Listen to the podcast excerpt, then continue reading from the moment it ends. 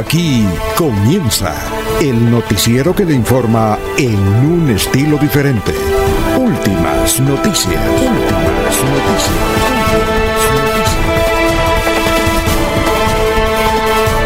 La información analizada por los expertos, sin sesgos, explicada con detalles, sin tanta carreta. Últimas noticias por Radio Melodía, también por Facebook y YouTube Radio Melodía. Director Alfonso Pineda Chaparro.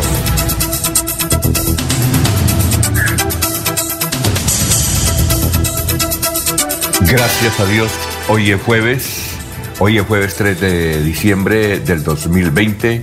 Nos abre el micrófono Arnulfo Botero Carreño para hablar por Radio Melodía 1080m, melodía en línea.com. Estamos por YouTube, estamos también por eh, Facebook, por Facebook Live. Y este es el resumen de las noticias más importantes que vamos a tratar en la presente emisión.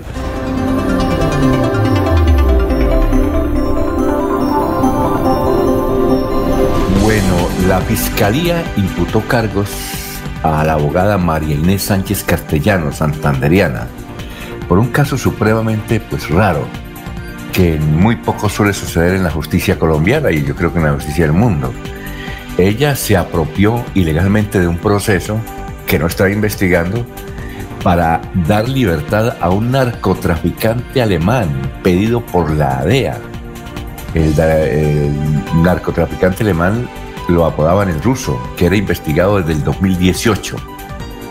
Como juez quinta de función de control Gandari, de Garantías y como coordinadora del el Centro de Servicios Judiciales para el Sistema Penal Acusatorio Bucaramanga, que queda en la calle 34 con carrera 11, pues ella se apropió de la investigación y como es, como juez, ordenó la libertad de este narcotraficante, imagínense ustedes. Y la fiscalía le acaba de imputar cargos. Vamos a ver cómo se desenvuelve este proceso. 5 de la mañana, 6 minutos, estamos saludando a todos los operarios del terminal de transportes de Bucaramanga. La buena noticia es que comenzó a operar las 24 horas. Muchísima gente viaja y desde luego se estima que después del 16 de diciembre hasta eh, mediados de enero ese tendrá mucha actividad el terminal de transportes de Bucaramanga el mejor de Colombia. Está catalogado como el mejor terminal, no el más grande, no el mejor terminal de transporte de Colombia. Terminal de transporte, es herencia de Wilson Mora, que cuando estuvo allá de gerente logró sacar adelante, organizarlo y desde luego quedó con esa categoría del mejor terminal de transporte de Colombia. Obviamente los viajeros tienen que someterse a todas las normas de bioseguridad son las 5 de la mañana, 7 minutos. En eh, Sucre, que es un pequeño municipio al sur de Santander, ocurrió una tragedia. Eh, un distinguido comerciante, muy distinguido, que llevaba un matrimonio con eh, Joana Arisa Romero, ya un matrimonio con ella, mm, le quitó la vida en un acto a bala y él se perdió. La policía ha ofrecido 10 millones de pesos de recompensa para quien dé información sobre el esposo de Joana Arisa Romero de 41 años, llevaban como 20 años de matrimonio. Eh, pues eh, entendemos que mm, eh, el señor eh, vivía con dos de sus hijos de su primer matrimonio, uno de 27 y otro de 23 años, eh, que no estaban en el lugar de los hechos, pero es una casa de dos pisos que queda ahí cerca del parque principal y Johanna Arisa Romero de 41 años, una señora muy bonita, pues quedó ahí, entiendo que sobre el primer piso y ha conmovido no solamente a Sucre, sino a toda la provincia de Vélez. Bueno, finalmente, luego de muchas horas de estudio, hay una buena noticia para los vendedores ambulantes que se les estableció un espacio en la ciudad de Bucaramanga y irán, podrán permanecer, eh, desde luego, con permisos desde las 8 de la mañana hasta las 8 de la noche y los domingos de 9 a 5 de la tarde por la temporada, ¿no? Obviamente con todas las normas de bioseguridad. Son las 5 de la mañana, 9 minutos. Hay por ahí un video sobre un accidente ocurrido cerca de la Plaza de Mercado San Francisco, donde murió una venezolana que vendía tintos. Ella respondía en nombre de Saray Briseño Arocha. Ella iba con su carrito descendiendo cerca ahí a la Casa de Mercado San Francisco, eh, pues vendiendo tinto, ofreciendo tinto, agua aromática, con la cual se sostenía ella y a sus pequeños hijos desde hace ya más de un año y detrás eh, venía bajando una volqueta manejada por un borracho, una volqueta grande, no esas boquetas pequeñas, unas boquetas grandes, pero grandes. Y desde luego la arrolló y la mató. El conductor iba borracho. La propia directora de tránsito de Bucaramanga hizo la denuncia y desde luego ya tiene identificado al borracho que acabó con la vida de esta joven venezolana de 28 años, Saray Briseño Aroche. Son las 5 de la mañana y 10 minutos. Bueno, eh, una de las cosas que no conocíamos del senador Eduardo Pulgar, capturado en las últimas horas en Bogotá, es que era promotor de la pelea de gallos. Imagínense ustedes, ¿qué clase de senador teníamos? Promotor de la pelea de gallos y sin sonrojarse él mismo había anunciado que iba eh, a presentar un proyecto. Ya no lo puede presentar porque eh, yo creo que va a tener problemas para llegar al Senado nuevamente. Y es que iba a presentar un proyecto para legalizar las eh, peleas de gallos en todo Colombia. Legalizarlas. Ya la pelea de gallos. Imagínense con qué calidad de senadores Colombia está haciendo sus leyes. Son las 5.17. Ayer, eh, en una columna en Vanguardia Liberal, el rector de la Universidad Industrial de Santander, el médico Jorge Gómez Duarte, reveló un dato que no conocíamos. En Bogotá hay un, asilo donde van todos los sacerdotes jesuitas después de avanzada edad. Pues hay un, un asilo donde, o ancianato, como decimos acá, y allá en ese asilo de Bogotá, que pertenece a la comunidad de los jesuitas, pues había ocho sacerdotes y esos ocho sacerdotes mayores de 80 años de edad perdieron la vida por COVID. Se les entró el COVID, ha matado a ocho sacerdotes y ha dejado heridos el resto, ha dejado convalecientes el resto. Jorge Gómez Duarte hizo esta denuncia ayer en Vanguardia. Bien, son las 5 de la mañana, 12 minutos. Los deportistas de Bucaramanga, sobre todo los ciclistas, hicieron un reclamo en el Parque García Rovira para que se abran todos los escenarios deportivos, eh, para que se mejore el velódromo Alfonso Flores Ortiz, para que se mejore el parque eh, que fue construido durante las administraciones pasadas allá, cerca al viaducto, debajo del viaducto eh, García Cadena, por ahora el estadio de atletismo está de rechupete, está recién reconstruido. Y qué bonito, un estadio que fue construido hace más de 25 años ahí en el cacique con motivo de los Juegos Nacionales de esa oportunidad. Vamos a ver qué mm, ocurre con ese reclamo. Yo creo que seguramente habrá reapertura, reapertura de todos los escenarios deportivos.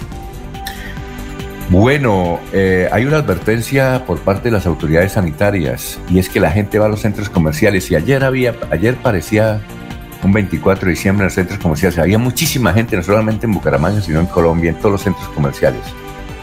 Yo pienso que es que están ya pagando las primas.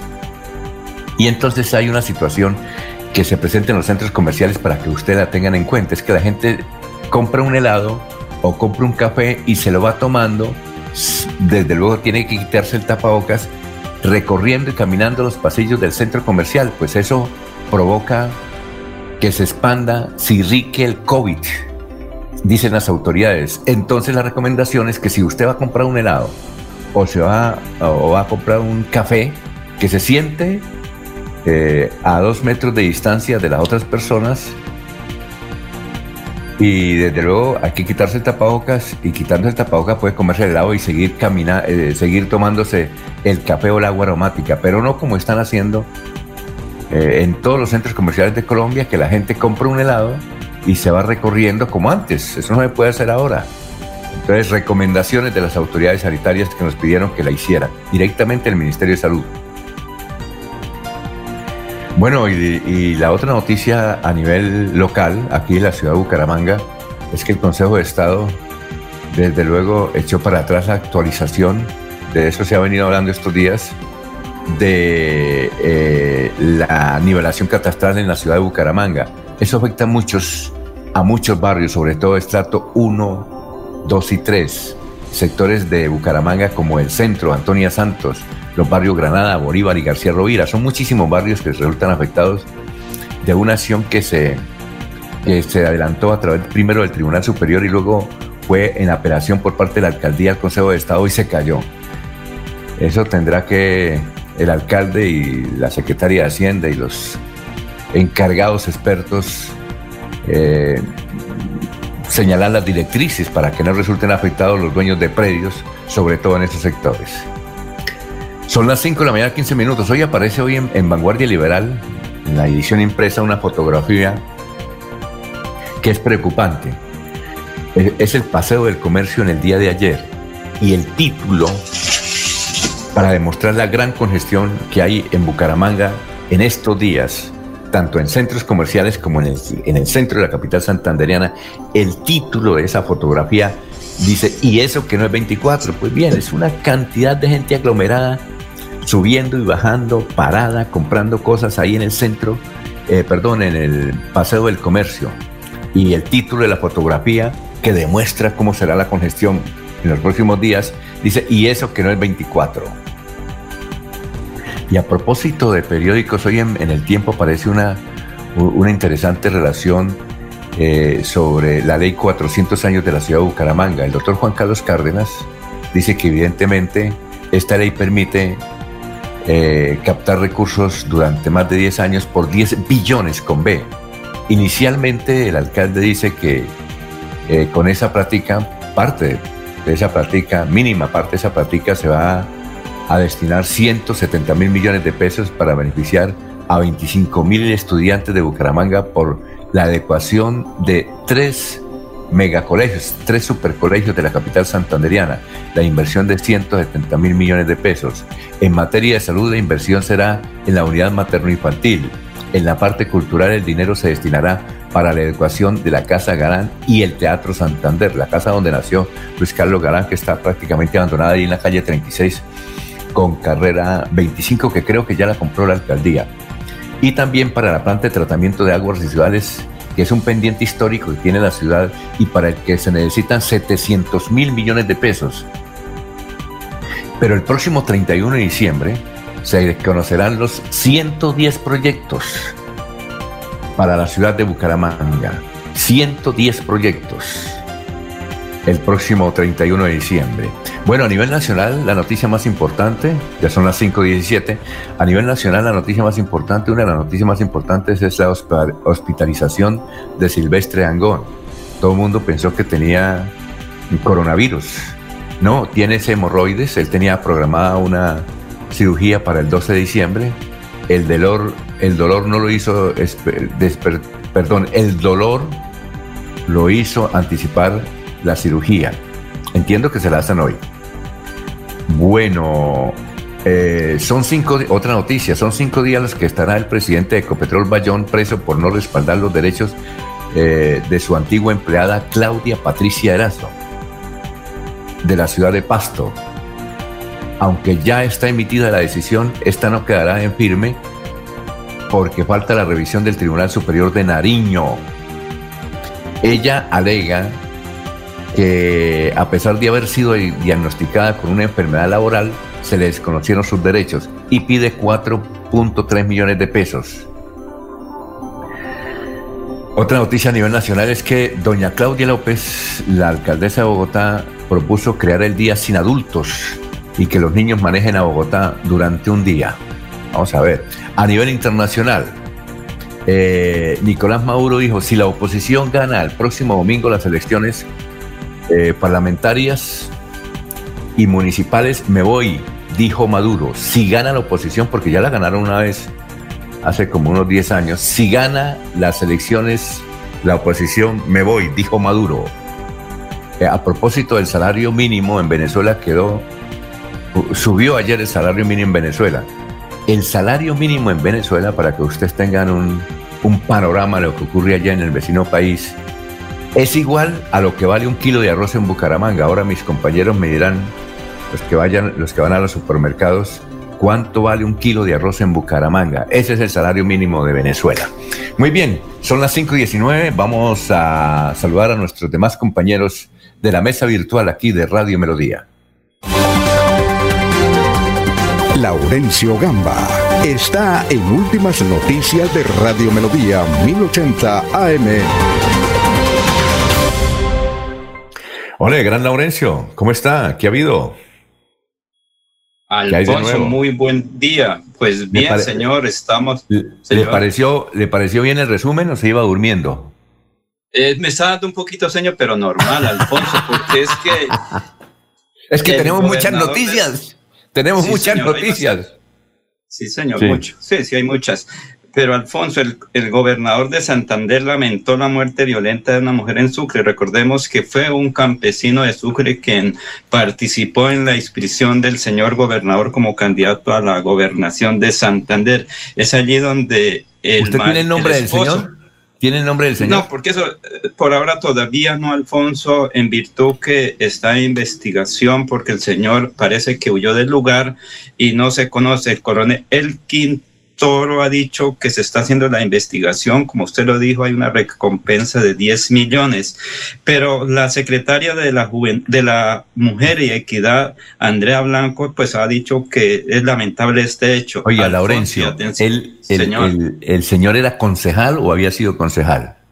Creo que en el pasado eh, estuvo vinculado en algunas actividades de la región. nos dicen que es un tipo muy conocido, tiene mucha influencia ya en, en Sucre, ese pequeño municipio, y además pequeño y nuevo municipio, ¿no? Sí, recuerde que ahí también fue donde murió violentamente el congresista eh, Faisal Mustafa Barbosa en la zona rural.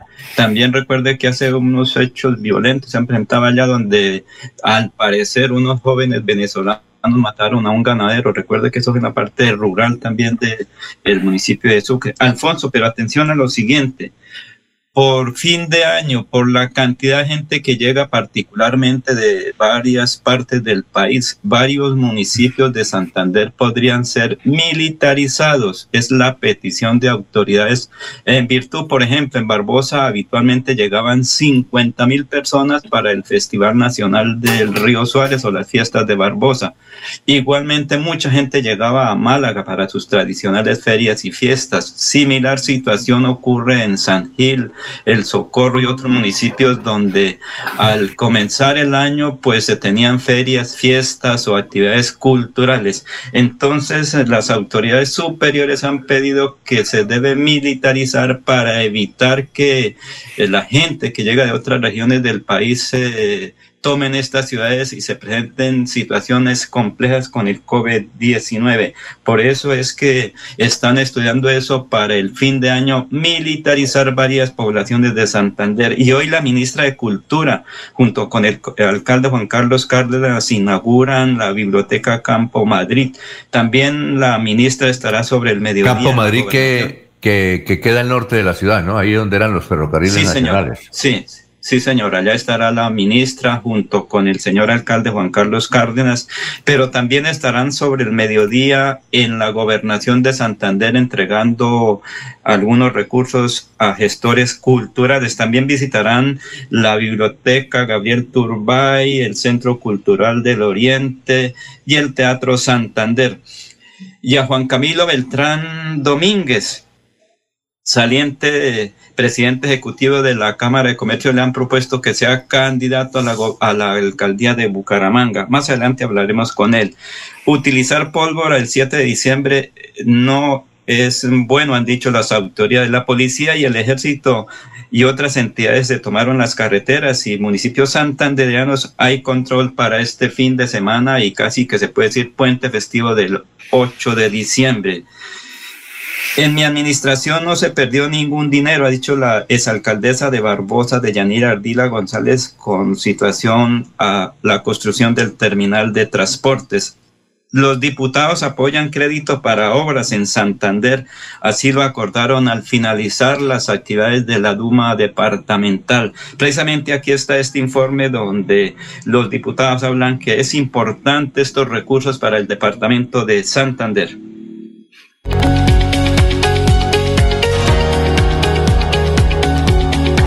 Reconocer el trabajo mancomunado de la Asamblea Departamental a ustedes esos 150 mil millones de pesos que aprobaron en las últimas sesiones para el empréstito. ¿O es que acaso íbamos a dejar pasar esta oportunidad de inversión de 1.7 billones cuando el departamento tan solo se tenía que comprometer con 400 mil millones de pesos que nos va a generar desarrollo, progreso? Solamente a los municipios en los que se encuentran estos 150 mil millones, sino que a nivel general en Santander va a traer muchos beneficios a, otros municipios que no están dentro de este empréstito de 150 mil millones.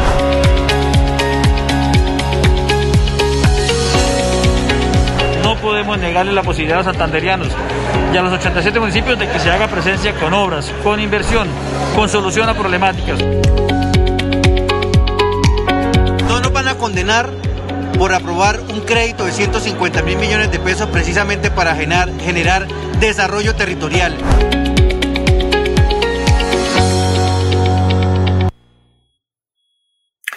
Muy, bueno, muy bien. Ahí estaba el señor gobernador y los eh, algunos diputados sobre el préstamo que le van a dar al departamento de Santander. Mm, los oyentes ya están vinculándose. Gustavo Pinilla dice, uno de los jesuitas que falleció en Bogotá fue el padre Llano, columnista del tiempo, por muchos años, evidentemente. López López dice desde Provenza, buenos días. Gerardo Gómez Porero, desde Alto Viento, Florida Blanca, sintonizándolos. Dios los, nos bendiga.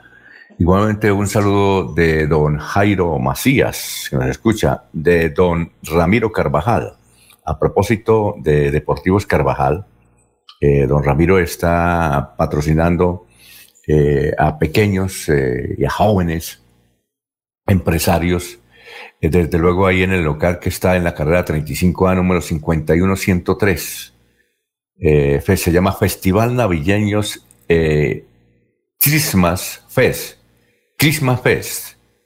dice que puede uno ir y pasar visitar y hacer sus compras navideñas con seguridad, comodidad y con los mejores precios de la ciudad.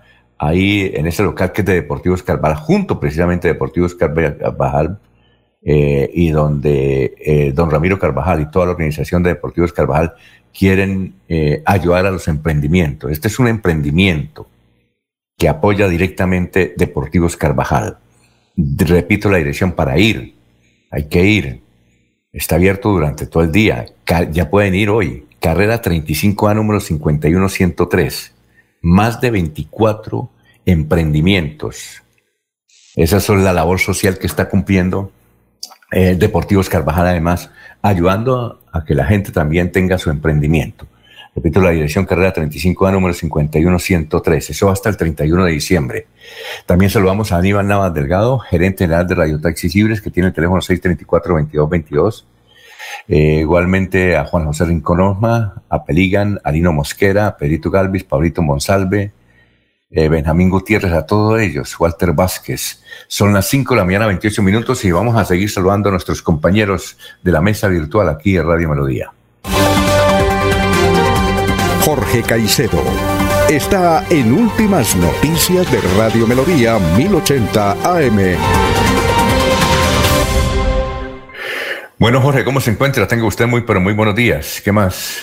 Don Alfonso, muy buenos días. Como siempre, feliz de compartir con ustedes este espacio de últimas noticias y, por supuesto, de saludar a todos los amigos que nos acompañan en las diferentes señales de, de Radio Melodía, a través del Facebook Live, a través de YouTube y a través del 1080 AM. Como usted lo dijo, hoy es 3 de diciembre, es el tricentésimo trigésimo octavo día del año, el 338, y ya quedan 28 días de este año 2020. Una cifra, noticia a esta hora en el área metropolitana de Bucaramanga, tiene que ver con el anuncio hecho por el Acueducto Metropolitano de Bucaramanga. Informó que este viernes 4 de diciembre, más de 34 mil usuarios se quedarán sin agua en el municipio de Girón.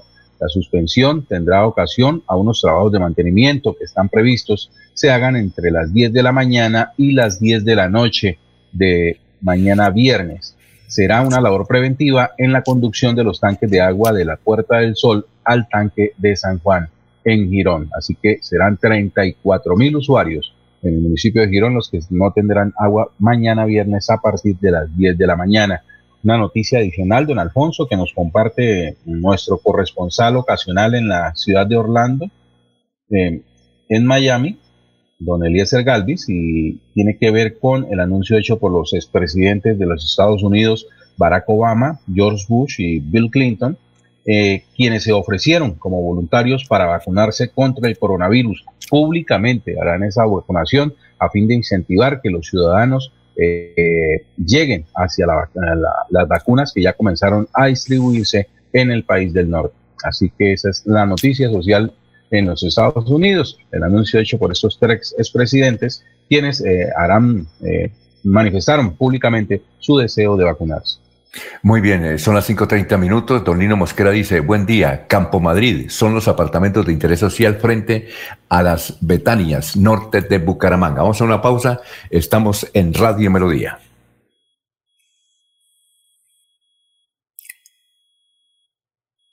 Melodía Bucaramanga desea a sus oyentes. ¡Feliz Navidad!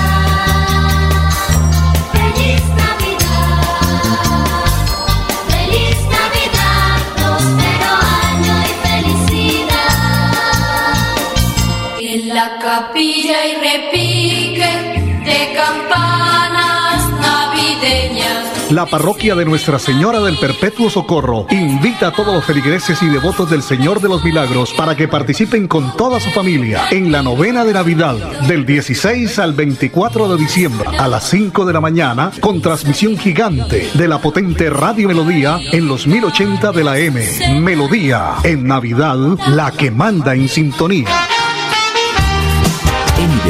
Administramos eficientemente y oportunamente los recursos a través de convenios con entidades públicas, organismos de cooperación nacional e internacional. Actualmente trabajamos en la rehabilitación de la malla vial gracias al convenio 1113 de 2016. Así, construimos vías para el progreso y desarrollo sostenible de nuestro departamento. Somos IDESAN, siempre Santander. Casa Herrera, el placer de invertir en la bella Mesa de los Santos. Con tan solo 99 millones, sea codueño de un pequeño y exclusivo centro vacacional en la entrada del Pony Parque. Suba y se pare con un millón. Más información al 301-643-0011. 301-643-0011. Incomesa, 15 años. ¡Bingo! ¡Bingo! ¡Bingo! Con Cajazán se vive una Navidad brillante. Participa en familia este 20 de diciembre en nuestro bingo virtual y disfruten juntos el gran concierto de los Camorales. Y te prometo por lo que más quieras no vuelves a verme. Tenemos grandes premios para toda la familia. Para más información ingresa a www.cajasan.com. ¡Los esperamos! Aplican condiciones y restricciones. Evento exclusivo para afiliados Cajazán. Vigilado Supersubsidio. Con acceso a agua potable, Santander se levanta y crece. Plan Agua Vida. Un pacto por el bienestar y nuestra calidad de vida. Plan Agua Vida. Siempre Santander. Gobernación de Santander. Se va la noche y llega últimas noticias. Todos los días, desde las 5 de la mañana, empezar el día bien informado y con entusiasmo.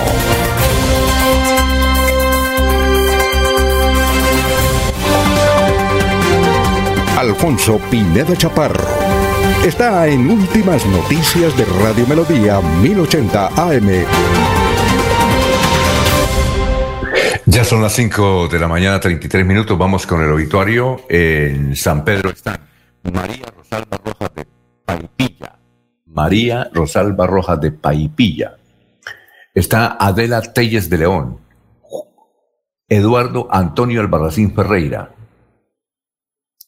José Elías Mayorga Mayorga, Héctor Barajas Martínez, Jorge Enrique Hernández García, Ramiro Contreras Ramírez, eh, Samuel Antonio Reyes Rincón, Nora Ronderos Izquierdo, Miriam Gómez Galvis, Miriam Gómez Galvis, eh, Victoria Eugenia Gutiérrez Navas, eh, ayer la mencionábamos a ella, hoy las horas fúnebres son en San Pedro a las 2 y 30, Victoria Eugenia Gutiérrez Navas es hija de Jaime Luis Gutiérrez Giraldo, el gran columnista de vanguardia liberal, un hombre dedicado a las conferencias de desarrollo humano y fundador de varias universidades. Fue rector de la Universidad Industrial de Santander. Eh, fue director nacional del ICFES, Instituto Colombiano de Educación Superior. El doctor Jaime Luis Gutiérrez, su hija Victoria Eugenia Gutiérrez Navas, eh, falleció. Y también falleció, eh, usted debe conocer, Jorge,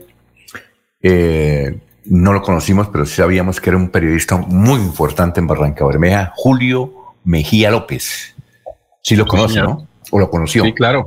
Claro, y tuve la oportunidad de trabajar con él en mis primeros días de la radio, allí en Yariguíes Estéreo. ¿Él era como político también o no? ¿Le gustaba la mm, política? No, no, creo que Julio, eh, pues el tema político siempre le apasionó, estaba siempre eh, al tanto de lo que ocurría en Barranca Bermeja eh, sobre este tema. pero Julio Mejía, se puede decir que era el último de la primera generación de periodistas en, Barranca Bermeja, pues el último que estaba con vida. muchos ya han partido a su cita con el Altísimo y Julio Mejía, pues se mantenía incluso todavía en el ejercicio. De pronto, mm, eh, yo no creía de sobrevivir pues a esa generación, don Pedro Severiche, quien, todavía se mantiene en el ejercicio del periodismo, pero, pero Julio Mejía sí era un referente de esa, de esa primera cosecha de, periodistas de, Barranca Bermeja. Eh, ¿Qué decir? No, en ese momento sí, una, una pérdida lamentable para el oficio allí en el distrito. Él ya estaba retirado, ¿verdad? Él ya estaba retirado de la actividad periodística, ¿verdad? Sí, sí, ya estaba un tanto padeciendo algunos problemas de salud que lo mantenían al margen de, del oficio, pero de todas maneras, sí, eh, siempre muy atento a lo que ocurría en Barranca. Julio Humberto Mejía López.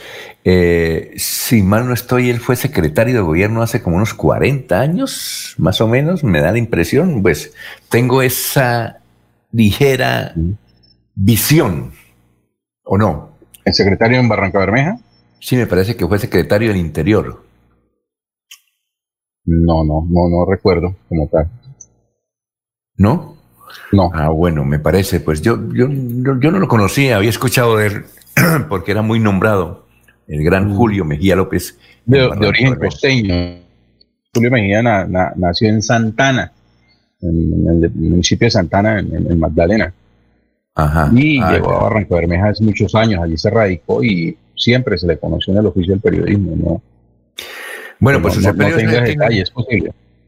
Sí, su sepelio hoy es aquí en la ciudad de Bucaramanga, a las 5 de la tarde ahí en San Pedro. Eh, ¿Hijos? ¿Conoce hijos o sí dejó descendencia o no? No, no recuerdo, es posible. No, no, no, no conocí esa, esa parte de, de don Julio Mejía. Ah, bueno, perfecto. Son las 5 de la mañana, 38 minutos. Los oyentes, José María Vesga, los estoy escuchando aquí en mi posada de Barichara. Aquí dice, los escucho aquí al trinar de las aves. Además, don José María es poeta. Gracias, José María. ¿Y cómo está el clima en, Barichara? Y suponemos que también va muchísima gente a Barichara, porque ayer en los centros comerciales y en el centro de Bucaramanga Impresionantemente la cantidad de gente. Hoy Vanguardia Liberal lo señalamos al principio en este resumen. En la edición impresa hay una fotografía impactante a todo color y dice, y eso que no es 24, para demostrar la cantidad de personas que hay en los eh, diferentes lugares. Bueno, eh, son las 5 eh, de la mañana, 38 minutos, 5 y 38. Vamos con noticias, don Jorge. Desde luego aquí tenemos más mensajes de los oyentes, ya los vamos a leer. a propósito, la pregunta que hacíamos, ¿usted hace mercado, don Jorge? Claro, como siempre. Bueno, cuénteme, ¿cuánto vale un kilo de arroz? Está en, en, casi cuatro mil pesos, tres mil algo. Bueno, supongamos que sean cuatro mil pesos. Ese en eso quedó el salario mínimo en Venezuela. En eso quedó el salario mínimo en Venezuela. Es que un oyente de Cúcuta nos envía ese mensaje y dice, por favor, los saludo desde acá.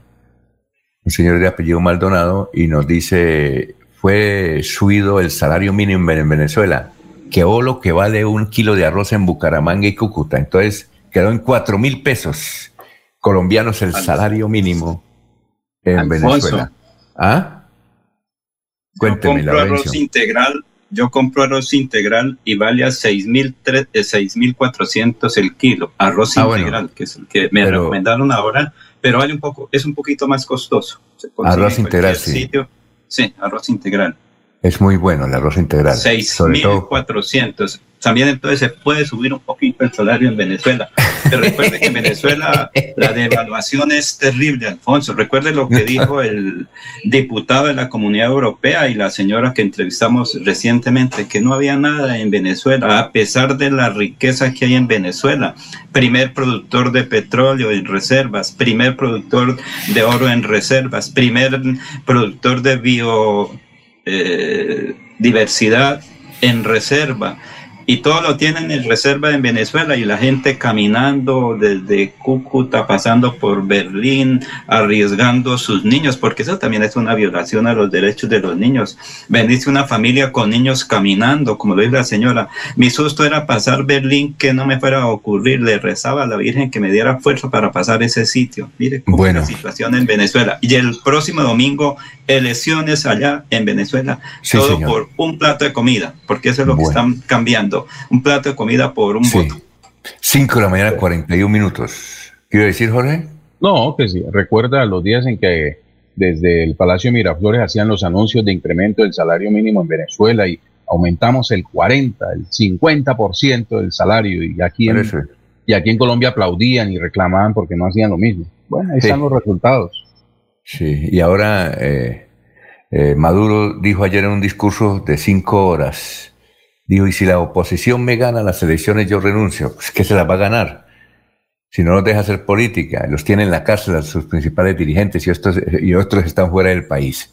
Bueno, 5 eh, de la mañana, 41 minutos. Oye, Laurencio, yo lo escuché por ahí, entre líneas, decir que Juan Camilo Beltrán, bueno, se retira de la Cámara de Comercio y se pone a hacer campaña a la alcaldía. No, es que varios sectores le han dicho que sea candidato a la alcaldía de Bucaramanga. O sea, que ahorita, pues él duró 10 años en mm. la presidencia de la Cámara de Comercio, antes en dirigencias gremiales, pues le han dicho eso. Él dice que está estudiando. Pues si quiere, ahí está ya listo Juan Camilo Beltrán Domínguez, bueno. dirigente que le dicen sea candidato a la alcaldía de Bucaramanga, pero también Alfonso. Ahí se abre el abanico. Cámara o Senado. Él durante 10 años estuvo reunido con todos los congresistas, con los dirigentes gremiales, con la ciudadanía y hasta de pie. Pues precisamente aquí está Juan Camilo Beltrán, saliente presidente ejecutivo de la Cámara de Comercio. Muchísimas gracias por la invitación. Bueno, los ciclos que se cumplen 10 años al frente de una institución eh, como la Cámara de Comercio de Bucaramanga, un ciclo virtuoso realmente en la entidad en que dejamos pues una transformación, convertimos en una palanca muy potente de desarrollo para la región, un ciclo en el cual emprendimos muchísimos programas en favor de los empresarios y de la región en general, en temas eh, como de, educación, de infraestructura, en promoción de región, en, en el mismo fortalecimiento empresarial. ¿Qué cambios puede mencionar que logró durante estos 10 años? La Cámara se convirtió en el punto de encuentro de los actores públicos, privados, de las academias, a dialogar sobre competitividad regional para ponernos de acuerdo sobre los puntos fundamentales en el desarrollo de Santander. Nos convertimos en ese gran articulador de todos, en la casa en la cual todos eran bienvenidos. Ese diálogo público, privado y academia es fundamental, ha sido fundamental para todo lo que se ha logrado en esta década en Santander, está mucho más eh, potente y activa en términos de gestión de recursos en favor de los empresarios. A lo largo de todos estos años invertimos más de 300 mil millones de pesos en, en, programas en favor de ellos, estructura más de 40 proyectos de infraestructura en los que estuvimos interviniendo, como la estructuración, por ejemplo, de la ruta del cacao, estuvimos poniendo, haciendo seguimiento, satisfacción del deber cumplido, de haber actuado siempre con transparencia, con rectitud, puede tener la tranquilidad los empresarios de que la Cámara pues fue una entidad muy bien administrada y dejamos sin un peso de deuda. ¿Usted tranquilo de haber cumplido estos 10 años a cabalidad para el beneficio de los habitantes de la región? Tiene la tranquilidad del deber cumplido cuando uno ha actuado honestamente, cuando uno ha actuado transparentemente, pues eso no tiene por qué afectarle. Al árbol que da frutos es al que le tira piedra. Eh, explica cuando alguien no está conforme con, con alguna cuestión. A veces es por falta de información, a veces también es por mala intención de, de querer tergiversar algunos asuntos. Durante este tiempo, ahora que usted sale de la Cámara, ¿qué va a hacer? ¿A qué se dedica? ¿Cuál es su futuro? Eh, vinculado con la Cámara hasta el 31 de enero. A dejar un legado muy importante para que la Cámara se enfoque mucho más en los temas relacionados con, con los microempresarios, por ejemplo, como la sostenibilidad, temas relacionados con la transformación digital, a que los empresarios transformen sus empresas desde el interior a través de las diferentes herramientas tecnológicas con las que se cuentan hoy. Doctor Juan Camilo Beltrán Domínguez, ¿será que usted va a estar en listas próximamente? Aspiración a la alcaldía de Bucaramanga, Senado, Cámara. no, es muy temprano para, para ese tipo de iniciativas, por ahora pues concentrado en, en, este ciclo. Sí tengo muy claro que ya sea desde el sector público, desde el sector privado, desde la academia, desde el escenario, que sea mi intención es, es seguirle aportando esta tierra, es seguir poniendo mi, mi conocimiento al servicio de esta región. Yo soy un enamorado permanente de Santander.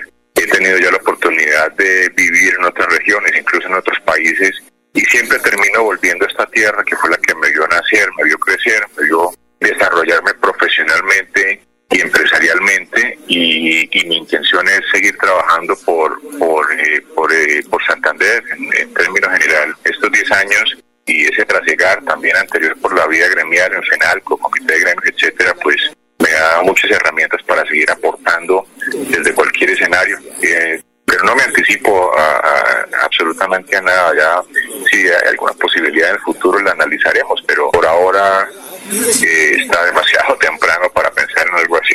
No lo descartaría, no necesariamente en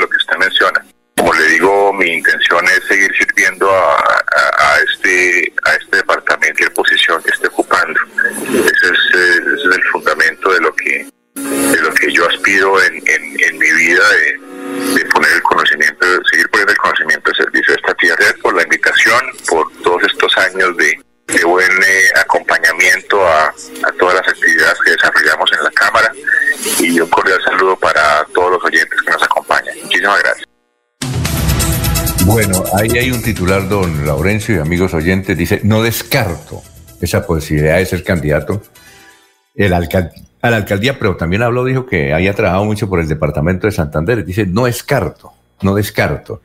Y les tengo este titular que tal vez ustedes no lo comprenden más adelante. En esta emisión les voy a decir de qué es este titular, que si yo le digo este titular a propósito de Juan Camilo Beltrán, ustedes no lo van a entender. Pero se lo dejo ahí. Eh, el, el doctor Juan Camilo Beltrán está estrenando nuevo tío.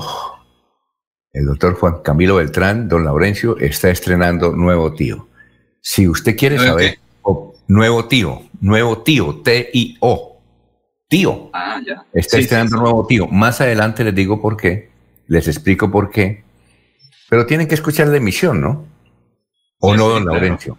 Nos toca, con, don- nos toca con don Yamida más para que nos, eh, nos escuchen más, dejar la intriga y uno tiene que, que estar pegado ahí al televisor y en este caso a la radio. A propósito, don Yamida más cumplió años ayer. Creo que ya llegó al piso octavo. Ya llegó al piso octavo y dando lora, ¿no? Sí, Trabajando señor. duro y parejo, haciendo entrevistas. El tipo ahí trabaja, ¿no?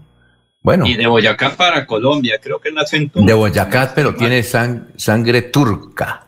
Sí, sí, pero Eh, es que es donde nace. Su señora madre es nacida en el Socorro. Su señora madre era Sí. prima de la mamá de.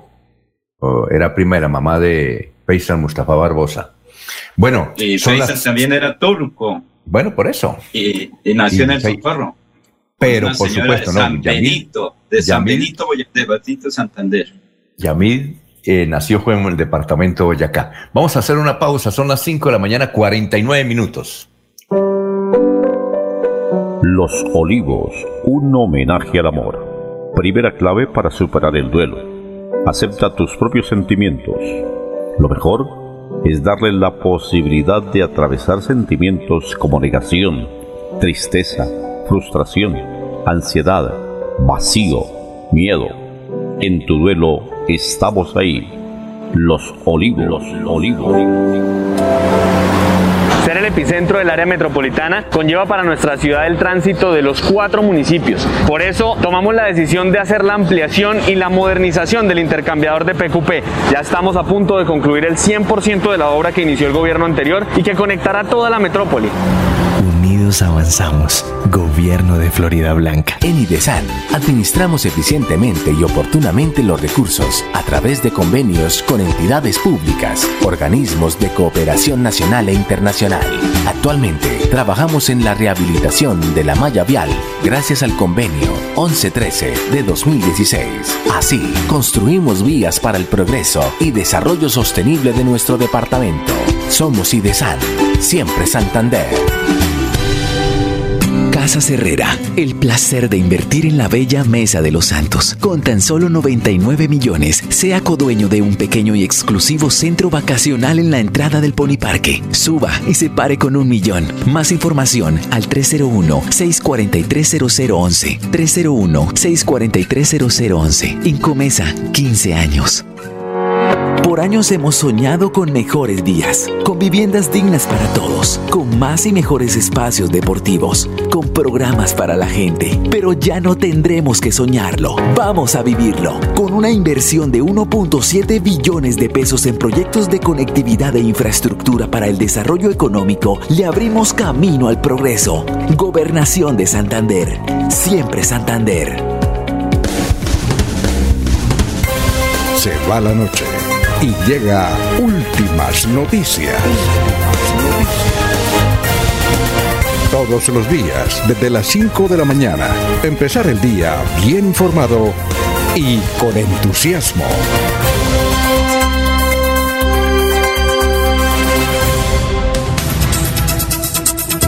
Muy bien, son las 5 de la mañana, 52 minutos. Eh, nos escucha Rosalba Guadrón en la Ciudadela. Gracias por la sintonía. Nilton Ramírez en Barrio La Universidad. Javier Maldonado en la ciudad de Cúcuta. Oscar Durán, siempre oyente de Los Ángeles, California. Santanderiano de pura cepa. Nos dice que el salario mínimo en Venezuela es un dólar. Exactamente, un dólar. Eso es lo que vale un kilo de arroz aquí en la ciudad de Bucaramanga. Bueno, vamos con más noticias, don Jorge. Estamos en Radio Melodía 552. Don Alfonso, la Fiscalía imputó cargos por presunto abuso de función pública y prevaricato por acción agravado contra la ex juez de la República en Bucaramanga, María Inés Sánchez Castellanos. La exfuncionaria dejó en libertad a un narcotraficante alemán. ¿Qué pasó? ¿Aló? Que Se le voló el satélite. Se le, se le, se le, se le bloqueó el satélite, pero eh, empiece, Jorge, son las 5.53. Ahí está bien, creo. Repetimos, Alfonso, la Fiscalía imputó cargos por presunto abuso de función pública y prevaricato por acción agravado contra la después de la República en Bucaramanga, María Inés Sánchez Castellanos. La exfuncionaria dejó en libertad a un narcotraficante alemán que era investigado en 2018, pese a que esas no eran sus funciones. El ente investigador indicó que Sánchez Castellanos sumió el conocimiento de trámite y resolución de la solicitud de sustitución de medida de aseguramiento mm, por vencimientos de términos en favor de un ciudadano alemán, dejándolo en libertad. Este hombre es acusado de pertenecer a una organización criminal transnacional de tráfico de estupefacientes y era una investigación que se encontraba en etapa de juicio por parte de un juzgado en Medellín. Bueno, eh, bien, aquí nos envían este, este mensaje. Dice, hoy hace 28 años que se envió el primer SMS eh, de la historia con el texto Merry Christmas. Ah, el, mes, el primer mensaje, ¿no? Hace 28 años. ¿Cómo? El ¿Mensaje de texto? El primer Messenger. Messenger. no, a través de la, aplicación de Messenger. Ah, entonces está cumpliendo el Messenger. El mensaje. Ocho años. Sí, hoy, hace 28 años, el primer Messenger. Claro que ahora no hay Messenger, ¿no? Ahora es... Esto fue a través del celular, ¿no, Jorge? Sí, señor, sí, claro, las primeras eh, redes sociales, don Alfonso. Ah, es decir, las primeras pantallitas. Antes, antes de Facebook, antes de WhatsApp, antes de todo. Eh, ¿Sabe por qué celular era? Un celular que seguramente usted también utilizó, el Nokia. No, antes, antes incluso el celular era, antes, era en la plata, en un computador. Recuerde que todas las primeras cuentas que las que tú haces en internet fue a través de Messenger. No, es que aquí me mandan la foto de un, de un Nokia y ahí aparece el mensaje de Navidad Merry Christmas.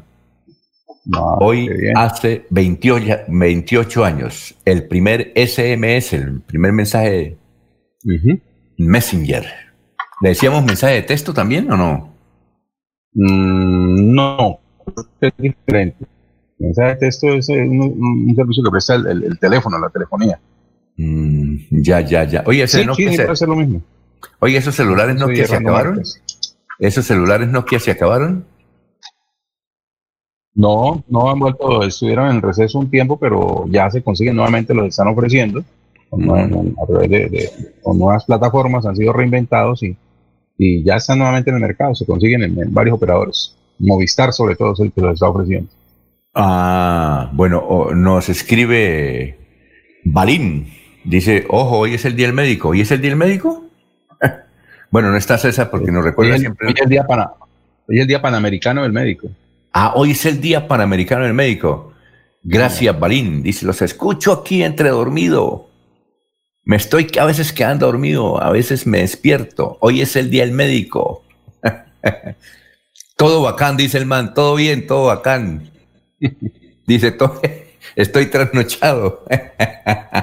bueno, muchas gracias, Balín, por escucharnos. ¿Quién será Balín? En todo caso, hay el saludo. Son las 5.56. Bueno, una de las cosas que ha causado realmente hilaridad y bastante desconcierto es que se están descubriendo cosas del senador Pulgar que fue detenido. La prensa y todas las vegurías están pendientes de seguir esta investigación porque están temiendo de que a ese senador le, le den casa por cárcel. Y hoy en día una casa por cárcel es prácticamente en libertad. Pues todos estamos en la casa y no podemos salir. Pues le hacen ese un favor al caballero, casa por cárcel, al señor Eduardo Pulgar del partido de la U. El asunto es que él invertía sus ganancias en, eh, en juego del gallo, en las, ¿cómo es? Eh, sí, en el, se dice como corrida de gallos o pelea, no, perdón, pelea de gallo. En las galleras. no, pelea de gallo. Sí, se llama el recinto que es, decir, eh, redondo. No, entonces se dice, bueno, se dice pelea de gallo. Y en la costa atlántica, él inundó a todos esos pequeños municipios y caseríos de pelea, de corralitos para eh, el disfrute, según ellos, de la pelea del gallo. Una cosa que está totalmente prohibida en Colombia. Y entonces el señor se iba allá, se tomaba unos guarilaques, y hacía política así, el señor Pulgar. Y este caballero, eh, en un video, dice que sí, que está promoviendo en el Congreso de la República una ley para que se vuelvan o se autoricen mejor las peleas de gallos. Es increíble que un senador, eh, sobre todo el partido de la U, esté promoviendo esta clase de actividades que están prohibidos. Se admiten, por ejemplo, las corridas de toros. Se admiten. Hay una gran parte de Colombia que no las admite, pero las peleas de gallos son más crueles. ¿O no? ¿Ha visto usted alguna pelea de gallos, don Laurencio? Yo creo que en Barbosa todavía existen sitios donde hay peleas del gallo, porque esto está cerca de los esmeralderos, ¿no?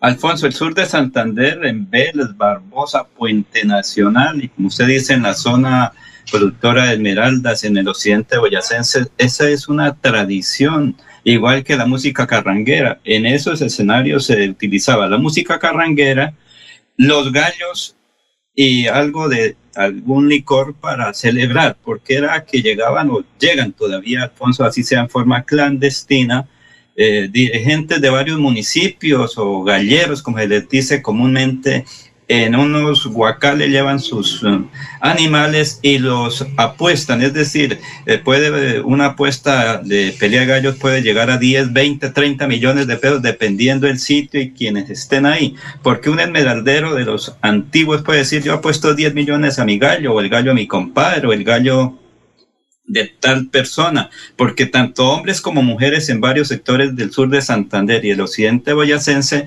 pues tienen esa tradición en familia. Alfonso es también parte de la familia porque es que un sitio adecuado en la casa la tienen para cuidar a esos gallos que son especiales, Alfonso. Una ambientalista que reside en Bogotá dice que eh, en tiempos normales en Colombia hay 2.000 corralitos de peleas de gallos y que generalmente para Navidad y para las vacaciones, eso se aumenta a 3.000 corralitos para peleas de gallo, porque es fácil improvisar además un corralito para esas peleas de gallo.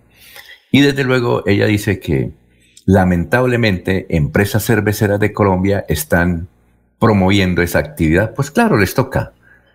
Les toca no, es parte del mercadeo, pero ahí el señalamiento es para el señor Pulgar. ¿Cómo es posible que este señor en el Congreso de la República estuvo a punto de presentar un proyecto para legalizar las peleas de gallo en Colombia. Son las seis de la mañana, estamos en Radio Melodía, vamos a una pausa y regresamos. Que el regocijo de esta Navidad aparte de los hombres los odios, los rencores, los afanes belicosos y toda intención malvada y sombría Radio Melodía desea a todos los colombianos una Navidad alegre en Cristo, como marco de meditación por un mundo mejor.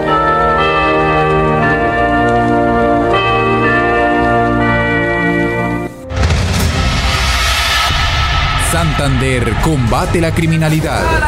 Con operativos contundentes logramos 9.000 capturas, 40 bandas criminales desarticuladas 7.5 toneladas de alucinógenos incautados y 522 armas de fuego confiscadas en todo el departamento. Seguimos trabajando por su seguridad. Gobernación de Santander. Siempre Santander.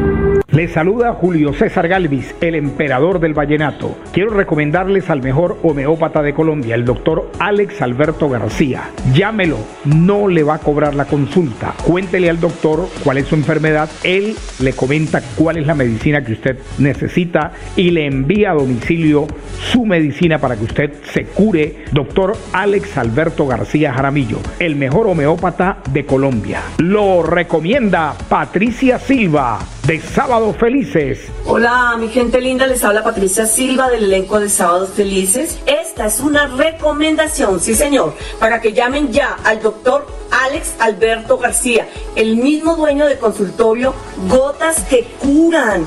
Él les dirá cuántos tratamientos necesitan y cuánto les cuesta su medicina. Todos se lo mandan a domicilio. Llame al doctor Alex Alberto García de Gotas que Curan a los teléfonos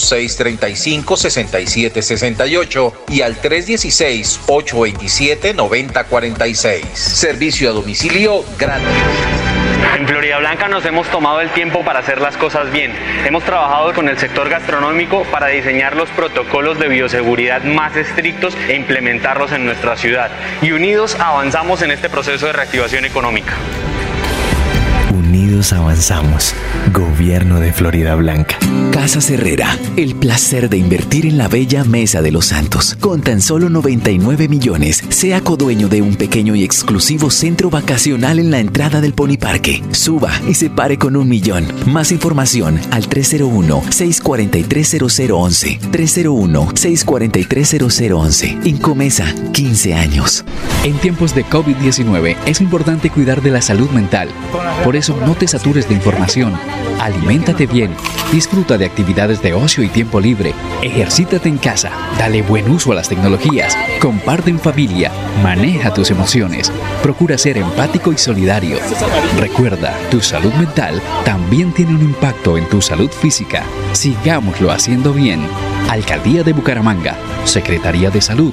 Gobernar es hacer. Un especial saludo a los habitantes de Bucaramanga y Santander. Les habla el doctor Javier Aristizábal. He investigado las plantas medicinales colombianas por 20 años. He creado la terapéutica natural al altel para tratar las principales enfermedades de los colombianos. Estoy con ustedes de 10 y 30 a 11 de la mañana por esta emisora. Estoy seguro que lograré cosas interesantes en la salud de todos ustedes. Cuando pienses en amor, pasión, piensa en mí, Damiana.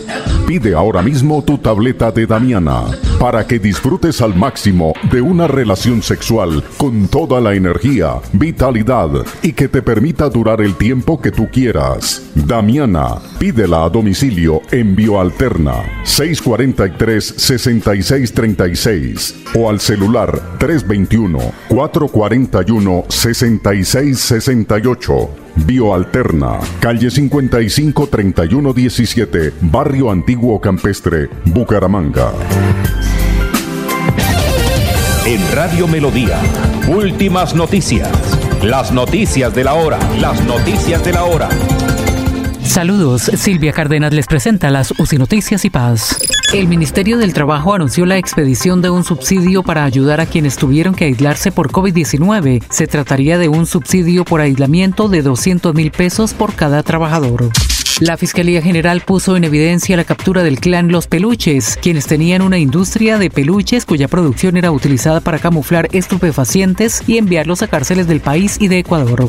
En noviembre disminuyeron los delitos de mayor impacto en Bogotá. Las cifras detallaron que comparado con noviembre de 2019 los homicidios se redujeron en un 21%. Santa María de la Luz, Tierra de Agua, regresa. Continúe disfrutando esta maravillosa historia de la radionovela en Colombia. Hola a todos y todas, mi nombre es Franklin y pues menos mal viene ya la segunda temporada en Santa María de la Luz. Hola, soy Marcela Carvajal, interpreto a Violeta. Hola a todos, les saluda Antonio, director de la emisora Radio Sisigua de Santa María de la Luz, que está buenísima. Santa María de la Luz, Tierra de Agua, en su segunda temporada, una producción de Fede Medios. Santa María de la Luz. En el mundo, la firma Ericsson reveló que para finales de 2020, más de mil millones de personas, el 15% de la población mundial, vivirá en un área de cobertura 5G. En 2026, esta tendencia incrementaría hasta llegar al 60% a nivel global. Y en los deportes, Evander Holyfield retó a Mike Tyson. Holyfield dijo que una tercera pelea entre él y Tyson sería un evento mundial y el único que todos quieren ver. Presenta Profes una estrategia educativa liderada por el gobernador Mauricio Aguilar desde la gobernación de Santander. Todos los niños de Colombia cada día aprenden con lengua castellana, matemáticas, ciencias naturales, ciencias sociales y ética y valores a las 9 de la mañana por el canal TRO.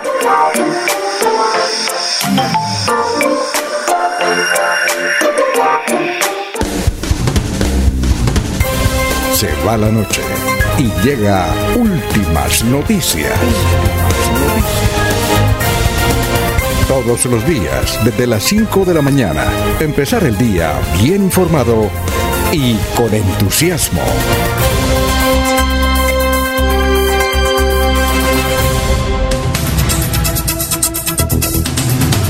Bueno, vamos con los mensajes de nuestros oyentes. Son las 6 de la mañana, 8 minutos. Reinaldo Atuesta nos dice que se dice riñas de gallo. Gracias, don Reinaldo Atuesta, este gran beleño que sale a caminar y nos va escuchando eh, en la emisión todos los días por la mañana. Dice sagradamente, sagradamente. Eh, gracias, Reinaldo. A propósito, Reinaldo nos ha dicho que eh, sí, que es bueno para, para Barbosa la casa de mercado que está construyendo, que está avanzada, y también el terminal de transporte. Bueno, también nos dice Alexander, oiga hermano, ¿cómo nos van a quitar las riñas de gallo? Aquí en Girón hay una muy buena y honrada. en Girón, don Laurencio, hay riñas. No sabía que en Girón había eh, esto, eventos de riñas de gallo. En Girón, ¿en qué parte sabe usted? Eso es común en varios territorios del área metropolitana, en el norte de Bucaramanga, creo que por el barrio La Cumbre también hay afición a esta actividad, porque recuerde que mucha gente de la provincia de Vélez y de García Rovira viven aquí en el área metropolitana y las tradiciones se mantienen a pesar de que sean ilegales o que no tengan buen recibo por parte de los defensores de los animales. Pero es una tradición y costumbre que se mantiene en varios sectores de Santander y del área metropolitana. Seis de la mañana, nueve minutos, seis y nueve minutos. Bueno, vamos con noticias. Bueno, el Congreso de la República no cambia, ¿no? Hablábamos hace un momento que el senador Pulgar, además de sus eh, andanzas ofreciendo dinero a los jueces, por eso está capturado, eh, está, iba a presentar un proyecto de ley para legalizar las riñas de gallos en Colombia. Pero bueno, ayer, con sorpresa, el exgobernador de Boyacá, Juan Carlos Granado Becerra, eh, que es congresista, lo acaban, eh, acaba de ser elegido por 186 votos como uno de los siete integrantes de la Comisión Nacional de Disciplina Judicial. Él, eh, el Congreso lo eligió con 186 votos, como uno de los siete integrantes de la Comisión Nacional de Disciplina Judicial del Congreso. Pero ¿quién es Granado de Serra? Granado de Serra fue gobernador de Boyacá. Y cuando era gobernador de Boyacá, hizo un contratillo con Odebrecht y no se sabe de dónde está la plata para la famosa carretera entre, recuerdan ustedes, San Gil, Charalá, y Tama. Pues bien, el próximo lunes él debe ir a una audiencia pública a las 8 y 30 de la mañana. Esa audiencia será presidida por el magistrado Ariel Augusto Torres Rojas en Bogotá. Con este caso, está claro que Granados arrancará su magistratura con un juicio a cuestas. La Comisión de Disciplina Judicial que él integrará debe quedar conformada antes de este 20 de diciembre y su periodo es de ocho años como magistrado. Ocho años, mejor dicho. Ahí quedó la pensión del muchacho.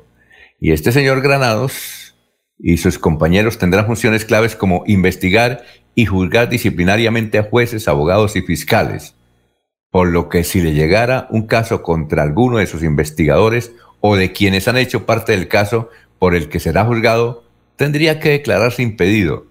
Lo mismo podría ocurrir si en sus manos llega a caer cualquier caso relacionado con Odebrecht. Según la imputación de la Fiscalía eh, que tiene su investigación en su contra, Granados, quien en reiteradas ocasiones ha dicho que es inocente y no aceptó los cargos, recibió dinero de Odebrecht para intentar adjudicarle la obra vía Duitama Charala San Gil. Por él no tenemos esa carretera, por él no tenemos esa carretera. Y ahora lo acaban de nombrar en este máximo, elegir mejor, máximo órgano que llama Comisión Nacional de Disciplina Judicial. Oiga, los congresistas realmente no miran a quién eligen. Por eso a veces nadie les cree. No son todos malos. No son todos malos, pero hay muchos malos en el Congreso. Bueno, vamos con más noticias, don Jorge. Son las seis y doce. Don Alfonso inició la temporada navideña y uno de los sectores más golpeados por la pandemia, el transporte intermunicipal, espera recuperar solo en este mes más del 50% de lo que se perdió durante el aislamiento por el COVID-19. Buscan que más de 20 mil pasajeros se movilicen por el terminal de transportes de Bucaramanga, que está operando con más de 300 vehículos las 24 horas del día y con todos los destinos habilitados. Nelson Gómez, jefe de operaciones de la terminal, indicó que se sienten confiados de que avanzará de muy buena manera esta reactivación económica. Señaló que los picos de mayores ventas se están esperando para los días 24, 23, 24, 30 y 31 de diciembre, sino que por el contrario, pues esperan también que las personas viajen con antelación para evitar aglomeraciones y retrasos en las salidas de los buses. Eh, con estas medidas esperan incrementar las ventas y el flujo de pasajeros que actualmente está sobre un 44%, aunque en comparación con septiembre y octubre, eh, durante el último mes, el mes hubo un incremento del 8% en las operaciones. Todas las empresas están trabajando normal y con más del 50% de la capacidad de sus buses. Bueno, don Laurencio, lo escuchamos. Son las 6 y 13. Alfonso, de Yanira Ardila González, no elefantes blancos y obras se están ejecutando en Barbosa. Esto como consecuencia que recientemente se dijo que se habían perdido unos 8 mil millones de pesos en un proyecto de terminal de transportes en Barbosa.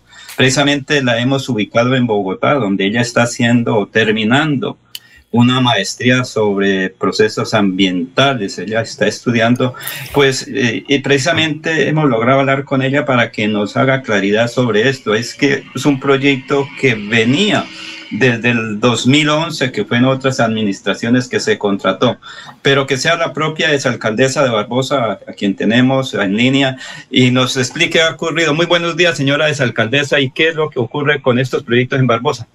Muy buenos días, eh, agradecerle por la invitación. Sí, en el año 2011 el municipio de Barbosa contrató el centro de acopio del municipio de Barbosa en el predio donde está la estación del ferrocarril. No tuvo el no se terminó porque el ministerio no aceptó que en ese predio se fuera a construir el centro de acopio. Eh, le entregaron la plata al contratista, básicamente lo único que hizo fue demoler la, la casa de la mujer, unos pañetes que hizo sobre la estación del ferrocarril, que fue lo que tampoco el ministerio avaló. Y la obra nueva que se hizo, una obra totalmente diferente, estaba la antigua plaza de mercado, que fue clausurada por razones sanitarias. La obra nueva se llama la Plaza de Mercado y Centro de Logística y Transporte del municipio de Barbosa. El proyecto ante el ministerio, el ministerio nos hizo desplazarlo hacia el costado proyecto que se inició en el año 2017, se hicieron los diseños, estudios, se presentaban al ministerio y en el año 2019 se contrató. El actual eh, administración está en ejecución este contrato y en este momento está terminada la plaza de mercado. Pero a la plaza de mercado hay que hacerle la habilitación porque en el año 2018 la Secretaría de Salud del departamento clausuró la plaza de mercado de Barbosa por estar en condiciones antihigiénicas y, y no cumpliendo con los requisitos para poder expender el mercado. O sea, ¿cuánto fue la inversión en este proyecto? Porque... La inversión fueron 5.250 millones de pesos y de esa plata ya está ejecutado lo que es el primer piso, son dos pisos, en un piso para que funcione la plaza de mercado y en el piso 2 por el acceso está para que funcione el, terminal de transporte. Esta obra cumple con todos los diseños, sistemas sismoresistentes, es una obra que está hecha con alta tecnología, los muros, cerramientos, los techos, placas, todo está, está eh, elaborado. Busca por parte del municipio es hacer una empresa de economía mixta, porque todavía falta hacer terminados muros en el piso 2. Entonces ahí debe funcionar el terminal de transporte y está diseñado. Vos está en hora de terminar esta obra y esta obra de verdad que es muy importante. El municipio de Barbosa nació ahí en esa estación. Alcaldesa, entonces no es cierto que en su administración se perdieron 8 mil millones de pesos en una viga que construyeron ahí. No, es, ese es un contrato de 2011 que se llama eh, Consorcio Ferrocarril 2011 y era para hacer un centro acopio que no dejó el ministerio hacerlo. Se perdieron, fueron 2.500 millones de pesos.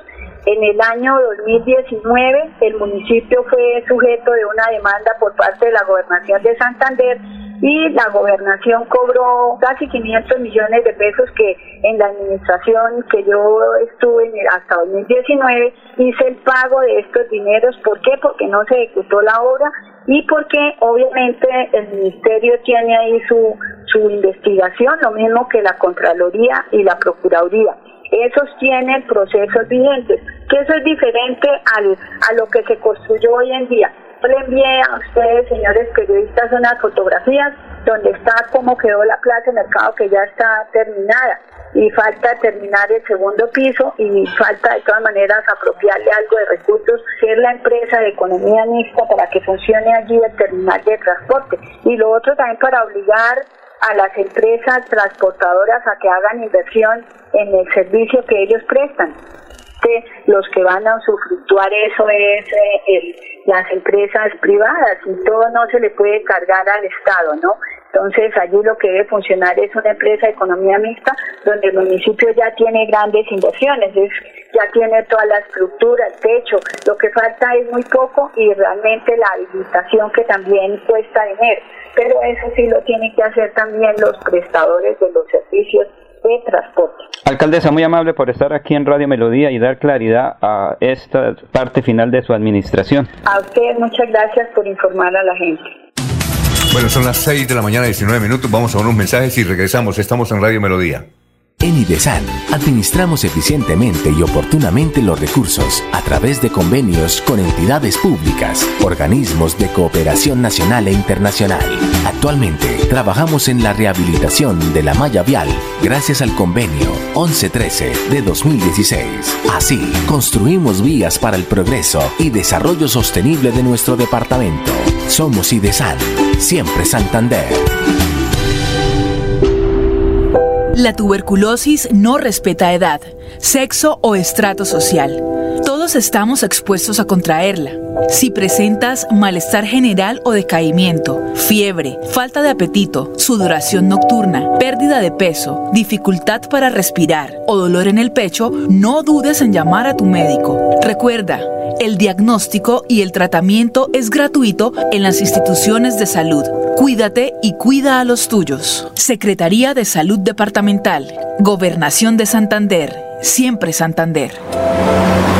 Ser el epicentro del área metropolitana conlleva para nuestra ciudad el tránsito de los cuatro municipios. Por eso tomamos la decisión de hacer la ampliación y la modernización del intercambiador de PQP. Ya estamos a punto de concluir el 100% de la obra que inició el gobierno anterior y que conectará toda la metrópoli avanzamos. Gobierno de Florida Blanca. Casa Herrera, el placer de invertir en la bella Mesa de los Santos. Con tan solo 99 millones, sea codueño de un pequeño y exclusivo centro vacacional en la entrada del Pony Parque. Suba y se pare con un millón. Más información al 301-643-0011. 301-643-0011. Incomesa, 15 años. Hola mis amigos, ¿qué tal? Les habla Saúl Gómez Calderón. Para invitarlos para que llamen al doctor Alex Alberto García, el mejor homeópata del país. Llámenlo, cuéntele cuáles son sus síntomas y él le dirá cuántos tratamientos necesita y por cuánto tiempo. Lo más importante, le hace llegar la medicina hasta la puerta de su casa. Alex Alberto García, el mejor homeópata del país. Hola. Soy Germán Rojas. Yo tenía graves y dolorosos problemas en mis articulaciones. Y un buen día tuve la suerte de conocer en Bucaramanga al doctor Alex Alberto García. Y allí, en su consultorio, gotas que curan, encontré la solución a mis problemas. Así que, vayan, yo sé por qué se lo digo. Llame al doctor Alex Alberto García de Gotas que Curan a los teléfonos 635-6768 y al 316-827-9046. Servicio a domicilio gratis. Lo recomienda el actor Germán Rojas. Sigámoslo haciendo bien mi Bucaramanga. Humangueses, les habla Juan Carlos Cárdenas. Hoy más que nunca todos debemos asumir un compromiso con la ciudad y con cada uno de nosotros. Y esta será la clave para enfrentar esta nueva realidad. Pero confío en que atendiendo las prácticas de bioseguridad lo vamos a lograr. Cuidemos a nuestros seres queridos, en especial a nuestros adultos mayores. Vamos a seguir reactivándonos, recuperando puestos de trabajo y generando progreso para Bucaramanga. Alcaldía de Bucaramanga. Gobernar es hacer. Los Olivos, un homenaje al amor. Segunda clave para superar el duelo. Rodéate de personas que te apoyan. Habla de tus sentimientos Socializa y busca compañía de tu círculo social más cercano. No te encierres. En tu duelo estamos ahí. Los olivos. Los olivos. ¿Sabías que si tenemos mayor acceso a agua potable mejorará nuestra calidad de vida? Esto hará Agua Vida, un plan que traerá bienestar a lo largo y ancho de Santander. Plan Agua Vida, siempre Santander. Gobernación de Santander.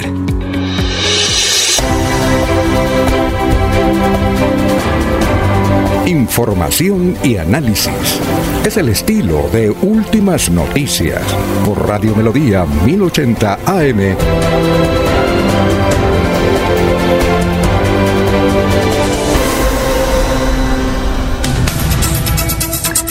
Bueno, estamos en Radio Melodía, vamos a con los oyentes. eh, bueno, este es un compañero de trabajo. Julio Enrique Avellaneda nos dice, rector de la Uniremington, recibe premio del Ministerio de Educación, Corporación Universitaria Remington. El doctor Julio eh, eh, Enrique Avellaneda es catedrático de esta universidad. Dice, el Ministerio de Educación Nacional eligió al doctor Arcadio Maya Elejalde como ganador en la categoría Gestión Educativa y Fortalecimiento del Sistema de Aseguramiento de la Calidad en Educación. Nuestro rector será premiado en Gala de la Noche de los Mejores el próximo, ah, mañana, 4 de diciembre.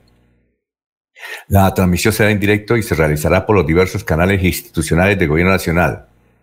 Eh, así es que felicitaciones de parte del doctor Julio Enrique Avellaneda al rector nacional de la Uniremington, Arcadio Maya Alejalde. Felicitaciones. Bueno, eh, igualmente nos dicen que hoy va a estar la ministra, un periodista de eh, Ministerio de Cultura, nos dicen que hoy va a estar la ministra de Cultura en el norte de la ciudad de Bucaramanga, que a las 8 de la mañana don Laurencio lo invitan a una rueda de prensa, ¿no? Que se puede ir. Eh, bien, también don Gustavo Pinilla nos escribe y nos dice, Colombia es el único país que premia a los ladrones. Hmm. Leonardo Pinzón Pachón dice, el señor Granado fue elegido de una terna enviada por Iván Duque. Bueno, eh, también nos escribe aquí otro caballero, dice, dice, dice, ah, bueno, eh, eh, nos dice Alfredo, la provincia de Vélez está llena de mucha actividad de riña de gallos todos los domingos. Ese es el aliciente para ir a visitar a los pueblecitos de la provincia de Vélez. Vea usted. Bueno, y hay una noticia que es que la policía en el área metropolitana desarticuló una banda de delincuentes que se llama Las Vuelticas. Imagínense, la banda delincuencial se llama se llamaba Las Vuelticas, que tenía relación con otras bandas a nivel nacional. Pero la noticia está que el jefe de la banda en Bucaramanga y el área metropolitana era un agente de policía, imagínense. Eh, dice, es funcionario activo de la Policía Nacional y fue capturado eh, en la ciudad de Medellín. ¿Ah? ¿Qué tal eso? Y que pertenecía, y él pertenecía, y era el jefe de la banda de la ciudad de Bucaramanga, le decían el patrón. Por ahí, eh, bueno. El director seccional de la Fiscalía en Santander, el señor Oli Riaño, dijo que esta banda eh, habría sido la responsable de varios hurtos a mano armada, entre ellos son un establecimiento de comercio dedicado al recaudo y pago de servicios públicos en el norte de Bucaramanga. Mm, entonces fue a Copenesa que le... Estas fueron las personas enviadas a la cárcel por pertenecer a la temible banda. Las vuelticas son John Jairo Apanador Carreño, John Jairo Espejo, Joel, Joyler Andrés Ortiz Hernández, Andrés Mauricio Medina, Alberto Martínez, Jorge Luis Echeverría y el agente de policía Julián Leandro Gallego, eh, jefe de la organización que fue capturado en la ciudad de Medellín. Bueno, vamos con más noticias, eh, don Jorge. Estamos en Radio Melodía, la que manda en sintonía. Don Alfonso, la alcaldía de Bucaramanga anunció que la ciudad tiene una racha de 254 días sin homicidios. Estos días no son consecutivos, sin embargo, hay una reducción en el delito eh, de un 8%, pues de los 335 días que ya han transcurrido el año, más de la mitad, eh, en más de la mitad no se han reportado homicidios. El alcalde Juan Carlos Cárdenas señaló que de igual manera el hurto y las lesiones personales han disminuido en comparación con 2019.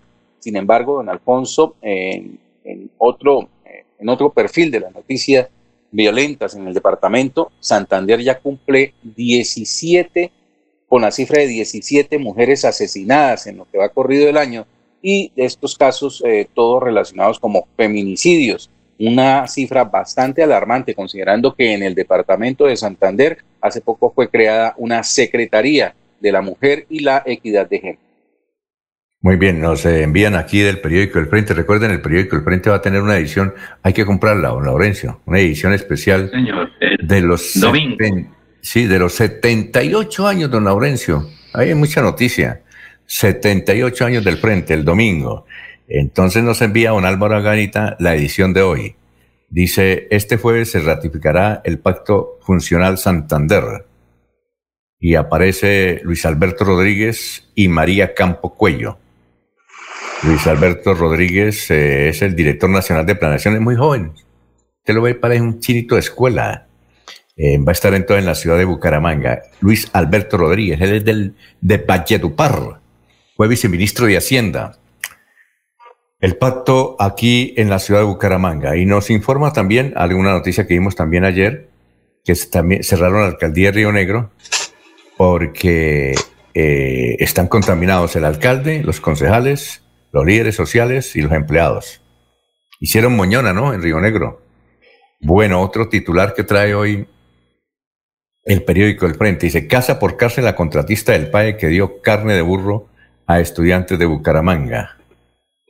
Eh, y esta buena noticia, llegan vacunas de la casa eh, Pfizer contra la peste asiática. Ayer a propósito vimos, si ustedes vieron televisión internacional, veíamos los camiones de Pfizer, esos impresionantes camiones por las carreteras de, de Londres, ¿no?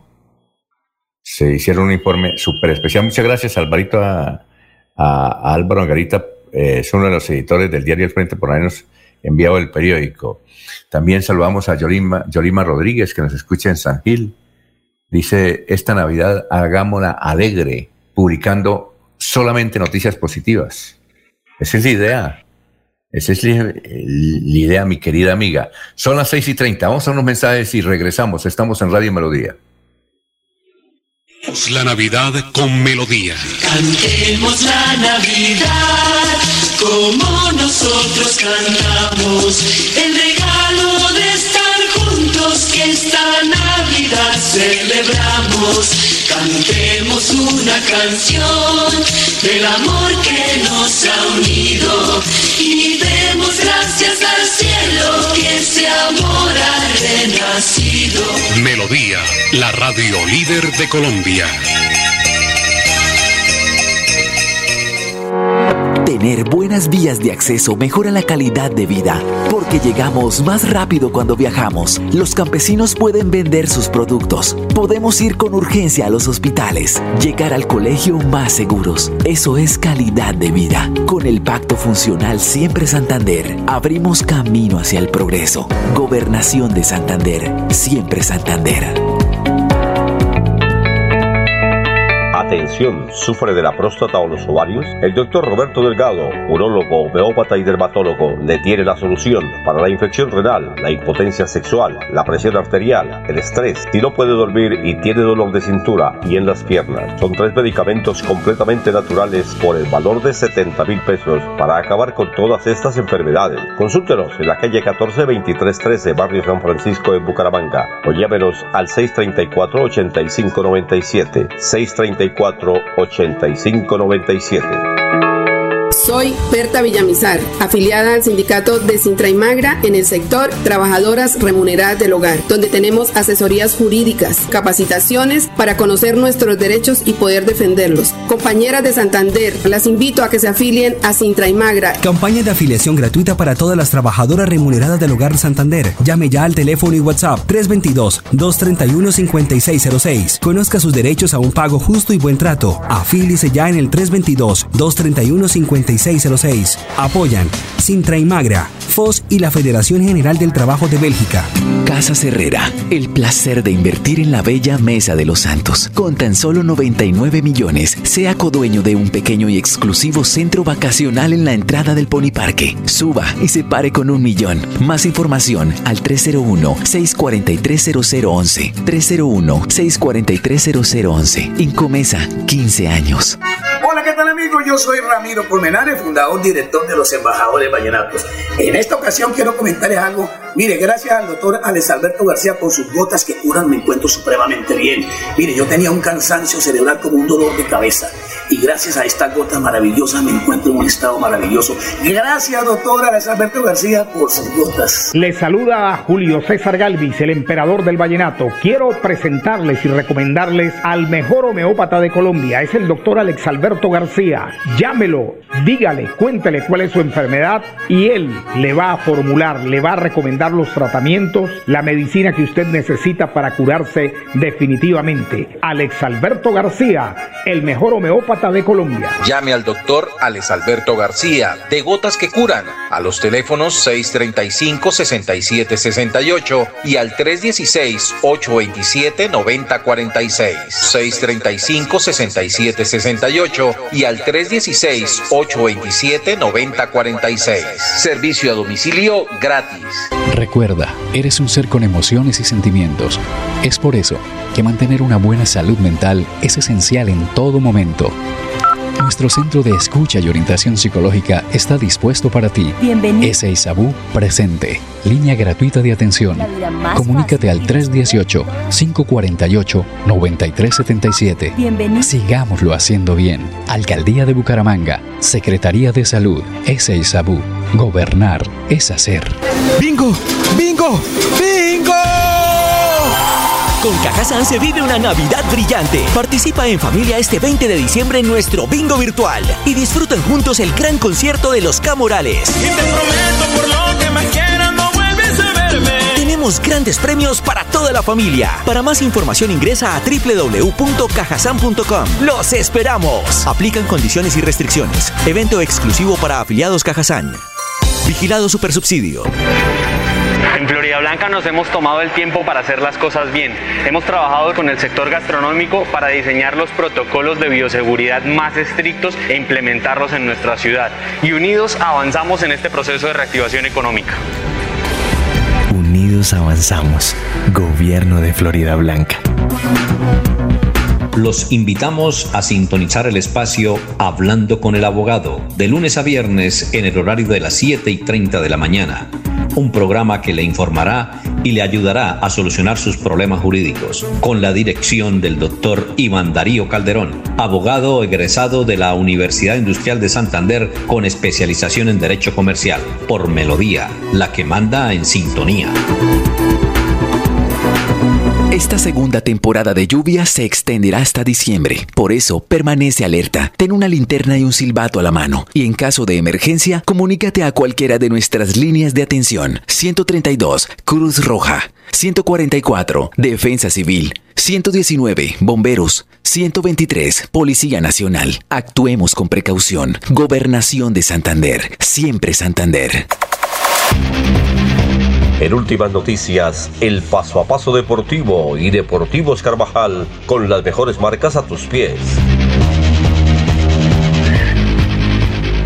Bueno, son las 6 de la mañana, 36 minutos, 6 y 36. Un niño santanderiano ha resultado campeón en Estados Unidos. Es un placer para la comunidad santanderiana y sobre todo para los residentes allá en Estados Unidos. Eh, este niño se llama Tomás Montero Vesga, de solo 8 años. Eh, subió, al podio de un evento de bicicross que tiene un eh, gran ranking a nivel mundial. Pues eh, no solo subió al podio, sino porque se hizo al título en la categoría para niños de 8 años. Tomás Montero Vesga, uno de los nuevos talentos de bicicross santanderiano, que a su corta edad ya sabe lo que es ser campeón pues el año pasado ganó la Copa Peñamonte de Cundinamarca. Ha sido su campeón departamental y también ocupó el cuarto lugar en el nacional. Eh, así es que felicitamos a la familia de este niño, bumangués, Tomás Montero Vesga, que ha ganado semejante título en Estados Unidos. Bueno, pero vamos a, la pausa de Deportivos Carvajal, pero antes don Ramiro Carvajal invita a este, esta labor de emprendimiento que él y muchos empresarios, FENALCO está apoyando también a, esta, a esta promoción de Deportivos Carvajal, que es eh, apoyar 24 emprendimientos de jóvenes que quieren seguir adelante. Y ahí, en el local de Deportivos Carvajal, en la carrera 35A número 51103, ahí está el Festival Navideño Christmas, Christmas Fest, eh, a precios desde luego los mejores de Bucaramanga. Es el talento y emprendimiento santanderiano. Así es que hay que ir. Hasta el próximo estará abierto este emprendimiento apoyado por Deportivos Carvajal hasta el 31 de diciembre. Repito la dirección, carrera 35A 51103. Deportivos Carvajal con las mejores marcas a tus pies. Deportivos Carvajal, la tienda número uno de Bucaramanga, en el centro comercial Cañaveral, Cacique, Cabecera, La Isla y el outlet de la calle 36 con 26 en Bucaramanga. Deportivos Carvajal con las mejores marcas a tus pies. Bueno, en, las primeras declaraciones eh, de Jorge Luis Pinto, luego de dejar Emiratos Árabes, ha dicho aquí a los periodistas colombianos que eh, ser técnico de la selección Colombia, él ya lo fue hace como unos 15 años, ser técnico de la selección Colombia es un gran honor y que está dispuesto. Él está entre la baraja de los candidatos eh, de técnicos colombianos a dirigir la selección Colombia. Sí lo las autoridades del fútbol colombiano así lo mencionan. Eh, sin embargo, don Ernesto Alvarado está haciendo una encuesta, una encuesta eh, ahí en Twitter, en el perfil Ernesto Alvarado, donde le pregunta a la gente que si quieren un técnico extranjero o un técnico eh, mm, colombiano. Y la mayoría, la mayoría quieren un técnico eh, colombiano. Por ahora, la encuesta va, se va a cerrar creo que esta tarde, 63%, 63% quieren técnico colombiano y solo el 36% técnico extranjero. Una de las razones que de la gente que quiere técnico eh, extranjero es porque dice que los colombianos hay roscas, entonces ponen a jugar únicamente a los paisas o a los bayunos o a los bogotanos y dejan a otras provincias por fuera. Ese es, ese es uno de los argumentos que, pues, hemos escuchado ahí de quienes prefieren un técnico del exterior. Son las 6 de la mañana, 40 minutos. Estamos en Radio Melodía. Esta es la mención de Deportivos Carvajal. En Deportivos Carvajal con las mejores marcas a tus pies. Deportivos Carvajal, la tienda número uno de Bucaramanga, en el centro comercial Cañaveral, Cacique, Cabecera, La Isla y el outlet de la calle 36 con 26 en Bucaramanga. Deportivos Carvajal con las mejores marcas a tus pies. Muy bien, vamos a, cerrar la sesión de Deportivos Carvajal, eh, reconociendo eh, el triunfo de este niño santanderiano, repetimos, ahí nos preguntan que cómo se llama el, niño, se llama Mateo Montero, campeón en Estados Unidos de bicicross. Un saludo para él y para su familia. Ha sido la sección a las 6 y 41 minutos de Deportivos Carvajal. En últimas noticias, el paso a paso deportivo y Deportivos Carvajal con las mejores marcas a tus pies.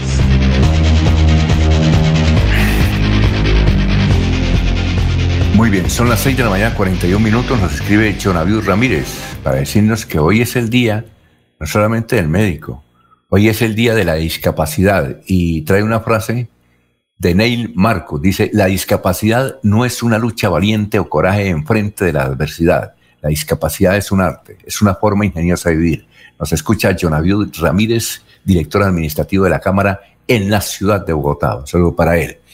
Igualmente nos escribe el Ministerio de Educación, a ah, la Presidencia de la República, el Ministerio de Educación. Dice, hoy será reconocido uno de los mejores estudiantes de Colombia en la noche de los mejores, es santanderiano. Iván Duque Márquez, presidente de la República de Colombia, y la doctora María Victoria Angulo González, ministra de Educación Nacional, participan a usted de la Noche de los Mejores, donde será desde 4, que empezará a las 4 de la tarde y terminará a las 8 y 30 de la noche. Transmisión por el canal institucional desde las 7 de la noche. El eh, santanderiano que van a premiar hoy directamente el presidente entre la noche de los mejores es Juan Sebastián Benavides Navas. Será condecorado por el presidente de la República.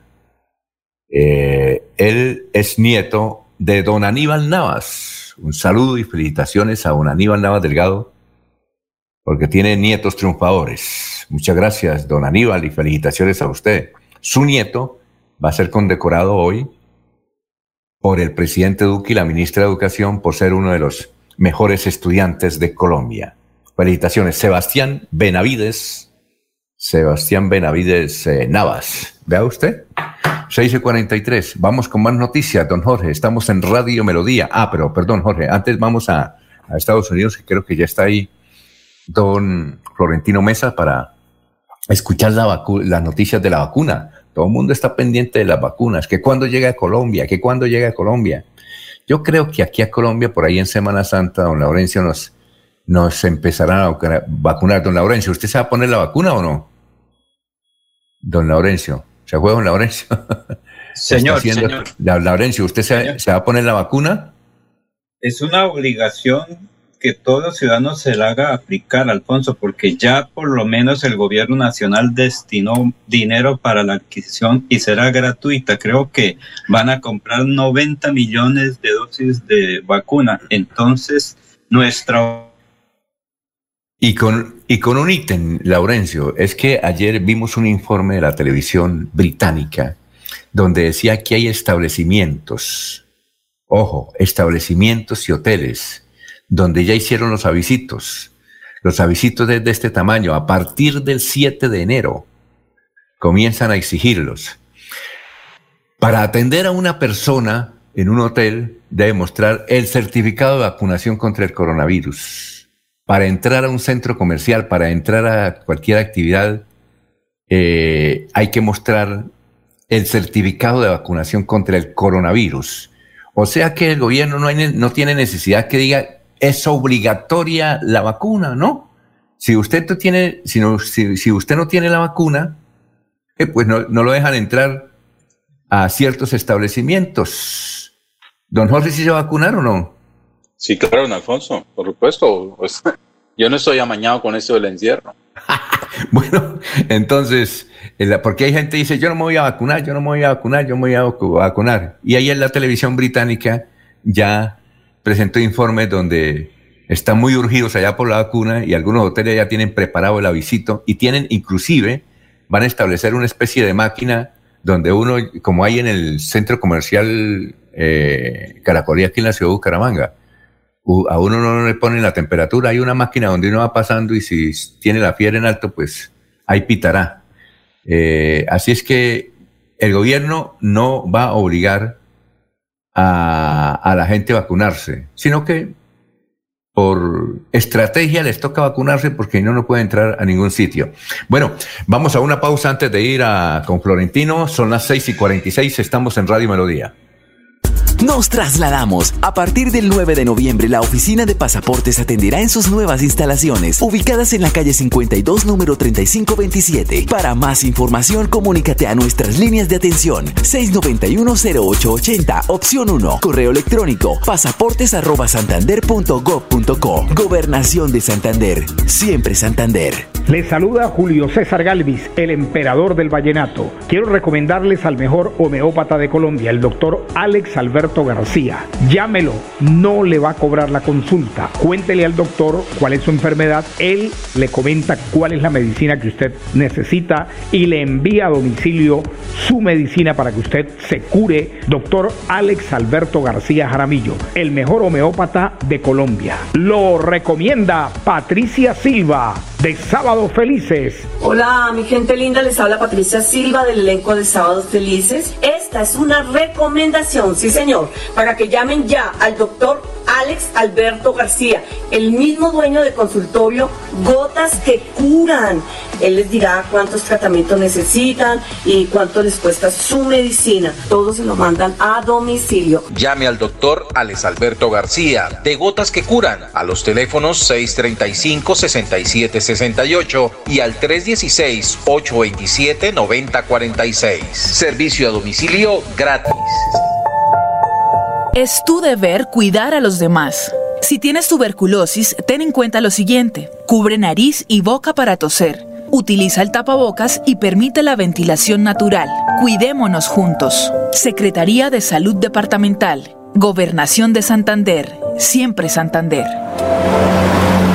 Epicentro del área metropolitana conlleva para nuestra ciudad el tránsito de los cuatro municipios. Por eso tomamos la decisión de hacer la ampliación y la modernización del intercambiador de PQP. Ya estamos a punto de concluir el 100% de la obra que inició el gobierno anterior y que conectará toda la metrópoli. Unidos avanzamos. Gobierno de Florida Blanca. Casa Herrera, el placer de invertir en la bella Mesa de los Santos. Con tan solo 99 millones, sea codueño de un pequeño y exclusivo centro vacacional en la entrada del Pony Parque. Suba y se pare con un millón. Más información al 301-643-0011. 301-643-0011. Incomesa, 15 años. En IDESAN, administramos eficientemente y oportunamente los recursos a través de convenios con entidades públicas, organismos de cooperación nacional e internacional. Actualmente, trabajamos en la rehabilitación de la malla vial gracias al convenio 1113 de 2016. Así, construimos vías para el progreso y desarrollo sostenible de nuestro departamento. Somos IDESAN, siempre Santander. Sigámoslo haciendo bien mi Bucaramanga. Como a qué se les habla Juan Carlos Cárdenas. Los restaurantes, las iglesias, los gimnasios ya están retornando a sus actividades generando empleo y desarrollo para nuestra ciudad. Desde la alcaldía seguiremos impulsando la reactivación económica y estamos diseñando 100 obras con una inversión superior a 150 mil millones de pesos y seguirán transformando a Bucaramanga en una ciudad de oportunidades para todos. Alcaldía de Bucaramanga. Gobernar es hacer. Muy bien, son las 7, las 6 de la mañana, 50 minutos. Nos vamos rápidamente para Miami. Allá está con toda la información internacional que se está produciendo en este momento, don Florentino Mesa. Florentino, tenga usted muy buenos días. Hola, mucho gusto. Florentino Mesa les presenta la vuelta al mundo en 120 segundos. El director de los Centros para el Control y la Prevención de Enfermedades de Estados Unidos advirtió que la pandemia de COVID-19 planteará en los próximos meses la crisis sanitaria más grave que ha vivido este país antes de que las vacunas estén disponibles de forma generalizada. Estados Unidos es el país con más casos de coronavirus, con 14.314.000 y 279.000 fallecidos. A nivel global, la pandemia deja 1.500.000 muertos de un total de 64.930.000 infectados. Valéry Giscard d'Estaing, el presidente de Francia entre 1974 y 1981, que promovió la integración europea, murió a los 94 años después de contraer COVID-19, informaron su oficina y la presidencia francesa. Cada día más aislado en su intento de desvirtuar la victoria de Joe Biden en las pasadas elecciones presidenciales de Estados Unidos, Donald Trump abordó abiertamente la posibilidad de presentarse de nuevo a la reelección en 2024, según una grabación revelada en las últimas horas. Líderes de la Organización de Estados Americanos criticaron a la Corte Penal Internacional por no iniciar una investigación sobre presuntos crímenes de lesa humanidad cometidos en Venezuela, alentando con esa demora al gobierno de Nicolás Maduro a cometer más crímenes. La Comisión Interamericana de Derechos Humanos abordará mañana por primera vez en su historia la pederastia clerical en América Latina, un problema que afecta a 19 países de la región, aunque asociaciones de víctimas aseguran que los casos conocidos son solo la punta del iceberg. Un total de 72 integrantes de organizaciones remanentes del grupo Sendero Luminoso fueron arrestados en Perú. Los detenidos estarían creando organismos de fachada para realizar actividades terroristas, informó el Ministerio del Interior. La Fiscalía de Brasil pidió al Tribunal Superior Electoral retomar y ampliar la investigación sobre presuntas irregularidades en la campaña del ahora presidente Jair Bolsonaro durante los comicios que ganó el líder ultraderechista en 2018, informaron fuentes oficiales. Esta fue la vuelta al mundo en 120 segundos. Muy bien, vamos con más noticias, don Jorge, a esta hora. Estamos en Radio Melodía, 6 y 52. Don Alfonso, son los, municipios de Bucaramanga, Girón, Los Santos y Lebrija son los primeros en expedir decretos donde se prohíbe totalmente el uso de pólvora para evitar que se presenten personas quemadas durante el mes de diciembre y que pueden llegar a ocupar camas UCI. Las autoridades recordaron que la multa por comercializar pólvora sin permiso es cercana a los 900 mil pesos. El general Luis García, comandante de la Policía Metropolitana de Bucaramanga, indicó que ya se iniciaron los controles en la antesala de la primera de, las tres celebraciones importantes, que es la Noche de las Velitas. Estamos haciendo un llamado al resto de las alcaldías del área metropolitana para que ajusten los decretos y regulen el tema de la pólvora. El uso inadecuado y la instrumentalización de menores está prohibido y corresponde a una multa de tipo 4 de unos 934 mil pesos. La gobernación expidió una circular en la que hizo un llamado a los alcaldes para regular el tema. Sin embargo, de los 87 municipios, solo cuatro han aceptado la medida. Bueno, eh, ¿qué tal este titular del periódico El Frente hoy? 6 y 53. Dice, adelantan nueva contratación del PAE. Menú excluye burro. bueno, don Laurencio, lo escuchamos.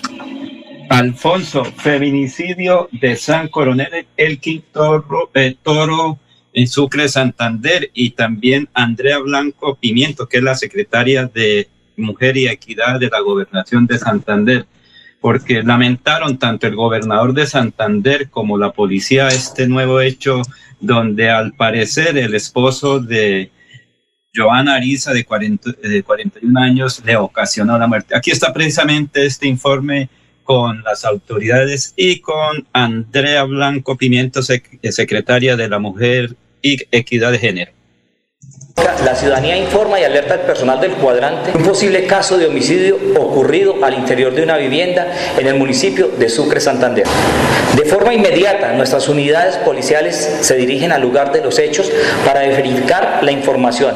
Al llegar al sitio se encontró el cuerpo sin vida de una mujer, el cual presenta una herida, al parecer por arma de fuego, a la altura de la cabeza. Según las primeras investigaciones, la información recolectada por nuestros funcionarios, su pareja sentimental sería el responsable de este lamentable hecho, quien posteriormente huyó del lugar. Se dispuso de toda la capacidad institucional, articulando esfuerzos con nuestra Fiscalía General de la Nación y autoridades político-administrativas, donde se está ofreciendo una recompensa de hasta 10 millones de pesos con información que nos permita dar con el paradero del responsable de este fatídico hecho y ponerlo a disposición de la autoridad competente. Hasta el momento no se tenía ningún reporte por parte de la víctima sobre algún caso de violencia por parte de su pareja sentimental. Rechazamos vehementemente cualquier acto que atente contra la integridad de nuestras mujeres. Es importante resaltar la estrategia preventiva patrulla en casa, evitar cualquier tipo de violencia y maltrato al interior de nuestros hogares. Igualmente reiteramos la invitación a todos los santanderianos para que denuncien cualquier tipo de violencia de género a través de las líneas de atención 123, 155, 122 y la línea departamental Siempre Mujeres Valientes 691 0980. Bien, y también para indicar, Laurencio, que, que, en lo que va corrido el año han sido asesinadas en este departamento 17 mujeres con perfil feminicida, según las estadísticas que pues, se ha señalado por el Observatorio Ciudadano del Feminicidio en Santander, aparte de otros casos en verificación a la espera de información. Eh, el caso más reciente había sido el de Lady Caterine Adarraga Reyes, de 18 años, quien sería atacada con arma blanca por otra mujer apodada La Diabla en el barrio Portal de Santana, cerca de la cumbre en el municipio de Florida Blanca, el pasado domingo 29 de noviembre hacia las eh, 9 y 30 de la noche. Porque, eh, don, como dice don Gustavo Pinilla, que nos envía un mensaje, dice lo siguiente, Santander se convirtió en un departamento de machos que golpean y matan mujeres. Yo creo que eh, aquí en el departamento de Santander eh, es el que lleva las cifras más altas en materia de feminicidio, me parece a mí, eh, según un dato que inclusive lo compartió esta semana el bienestar familiar. El bienestar familiar. Bueno, Alfonso, eh, creo que también ahí está Andrea Blanco Pimiento, que es la secretaria de la Mujer y la Equidad, lamentando este hecho a nombre de la Gobernación de Santander, en virtud que, como usted lo dice, son 16 mujeres afectadas directamente y otros casos en estudios para determinar si... ¿La tiene ahí? Sí, ahí está, creo que ya está lista la Ah, bueno. ¿Quién es? ¿Cómo se llama ella? Pimiento.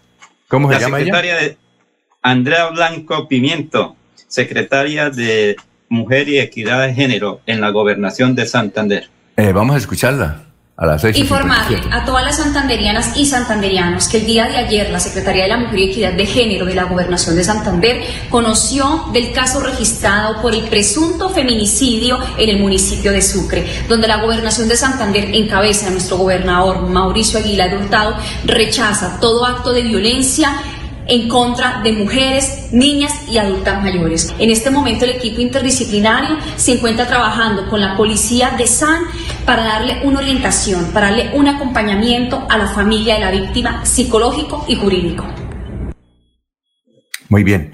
Eh, son las seis y 58 minutos. Eso ocurre, pues, en el sector eh, de Sucre. Sucre. Dicen que la policía ya tiene identificado el paradero del el autor, el esposo con quien matrimonio que lleva 20 años, y nos dice también un ciudadano que nos acaba de escribir que el señor se va a entregar, se va a entregar, que no lo van a capturar, que se va a entregar, porque hay una recompensa de 10 millones de pesos. Entonces, no, que el señor se va a entregar en las próximas horas en el municipio de Vélez. Bien, eh, Seguramente seis- ya está, eh, algún abogado lo va a asistir o un defensor del pueblo lo va a asistir para que se presente legalmente ante las autoridades y responda por este nuevo feminicidio ocurrido en el casco urbano del municipio de Sucre, donde también otros hechos lamentables se han presentado, como fue la muerte violenta también del excongresista Faisal Mustafa Barbosa hace ya varios años. Bueno, eh, próximamente. Sí, cuénteme, Jorge. El señor responde al nombre de Carlos Ardila, don Alfonso, y eh, eh, es sospechoso de haber cometido el crimen de su esposa luego que huyera de la escena del crimen cuando agentes de la SIGIN habrían llegado a hacer el levantamiento del cadáver. Bueno, eh, alguien me dice que él es un conocido empresario y dirigente político de Sucre. Sucre. Dice usted, Laurencio, que él estuvo como testigo en la inscripción del doctor Mauricio Aguilar. No, no, no, no. En Sucre fue donde el señor Romero, recuerde que es un señor campesino del corregimiento de La Granja el que participó en la inscripción del eh, entonces candidato, el doctor Mauricio Aguilar Hurtado, que es de Sucre, o sea, la tierra. Ah, es otro, ah, es otro, sí, sí, Sí, sí. es otro, sí, sí. Es Es, un otro, señor la también de, sí, de avanzada edad, un hombre muy reconocido allá, un campesino nato que es una de las tres personas que inscribieron la candidatura de Mauricio Aguilar Hurtado en su Sí. momento.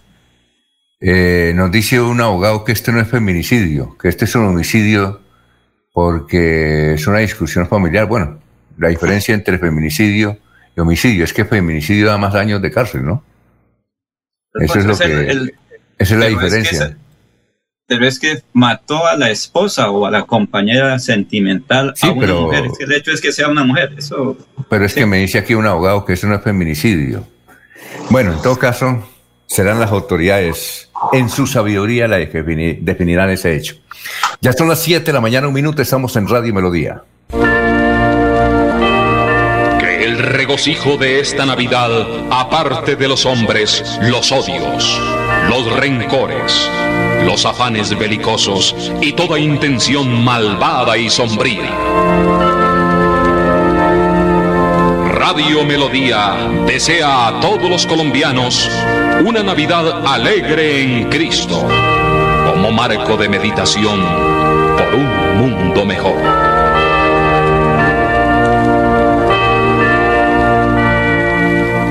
14 fuentes hídricas, Santander posee una gran riqueza natural.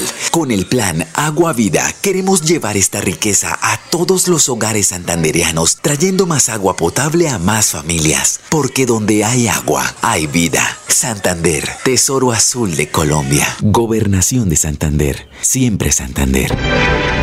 En Florida Blanca nos hemos tomado el tiempo para hacer las cosas bien. Hemos trabajado con el sector gastronómico para diseñar los protocolos de bioseguridad más estrictos e implementarlos en nuestra ciudad. Y unidos avanzamos en este proceso de reactivación económica. Avanzamos. Gobierno de Florida Blanca. Casa Herrera, el placer de invertir en la bella Mesa de los Santos. Con tan solo 99 millones, sea codueño de un pequeño y exclusivo centro vacacional en la entrada del Pony Parque. Suba y se pare con un millón. Más información al 301-643-0011. 301-643-0011. Incomesa, 15 años. Los problemas del colon inflamado son bastante comunes en los colombianos, hombres y mujeres, siendo una dolencia de difícil tratamiento. La terapéutica natural Araltel ha encontrado a través de los años de investigación un producto que ha demostrado ser útil en el tratamiento del colon. Tome el Araltel Mevis por cuatro meses de manera constante y note usted mismo los resultados. Si ya estás en casa cuidando tu salud y la de los tuyos, no olvides que puedes tener los productos naturales Araltel a través del servicio a domicilio en tu ciudad. Comunícate en Bucaramanga al celular 315-447-1995. Recuerda, 315-447-1995. 1995. Tienda Naturista, tu vida y naturaleza en Bucaramanga. En tiempos de COVID-19 es importante cuidar de la salud mental. Por eso no te satures de información. Aliméntate bien, disfruta de actividades de ocio y tiempo libre, ejercítate en casa, dale buen uso a las tecnologías, comparte en familia, maneja tus emociones, procura ser empático y solidario. Recuerda, tu salud mental también tiene un impacto en tu salud física. Sigámoslo haciendo bien. Alcaldía de Bucaramanga, Secretaría de Salud. Gobernar es hacer. Estas son últimas noticias, las noticias de la hora. Hola, ¿qué tal? Buenos días. Florentino Mesa les presenta UCI Noticias y Paz. Colombia sobrepasó hoy las 37 mil víctimas mortales por coronavirus y acumula 1.334.089 contagios desde el 6 de marzo cuando fue reportado el primer caso. El líder indígena Romelio Ramos fue asesinado por desconocidos en el municipio de Suárez, Cauca. La víctima trabajaba como agricultor y era un conocido activista del territorio de Jambaló. La vicepresidenta Marta Lucía Ramírez pidió a la Fiscalía dar prioridad a las investigaciones sobre feminicidios, delito que deja en lo que va de este año al menos 150 víctimas mortales. El agua es nuestra fuente de vida. Está con nosotros en todo momento. Nos ayuda a crecer y nos da la fuerza para seguir adelante. Un regalo de la naturaleza que nace en nuestras áreas protegidas. Más de un tercio del agua que consumimos proviene de ellas. Trabajando por un nuevo modelo de desarrollo en armonía con la madre tierra. Un mensaje de UCI Noticias y la corporación CIPAS. La cifra de contagios de coronavirus en el mundo llegó hoy a 64.930.000 y la de fallecidos a 1.500.000. Estados Unidos es el país con más casos, con 14.314.000 y 279.000 fallecidos. En los deportes, Carlos Queiroz se despidió de Colombia a través de sus redes sociales tras el anuncio de la Federación Colombiana de Fútbol sobre un acuerdo con el portugués para terminar su contrato. Amigos, les cuento que mi clase Mi Parche es una estrategia educativa diseñada por el gobernador de Santander, Mauricio Aguilar. Aquí en este espacio usted puede aprender con las asignaturas como matemáticas, inglés, naturales, sociales y familia de escuela. No se lo pierda todos los días a las 10 en punto de la mañana a través del canal del Gran Santander.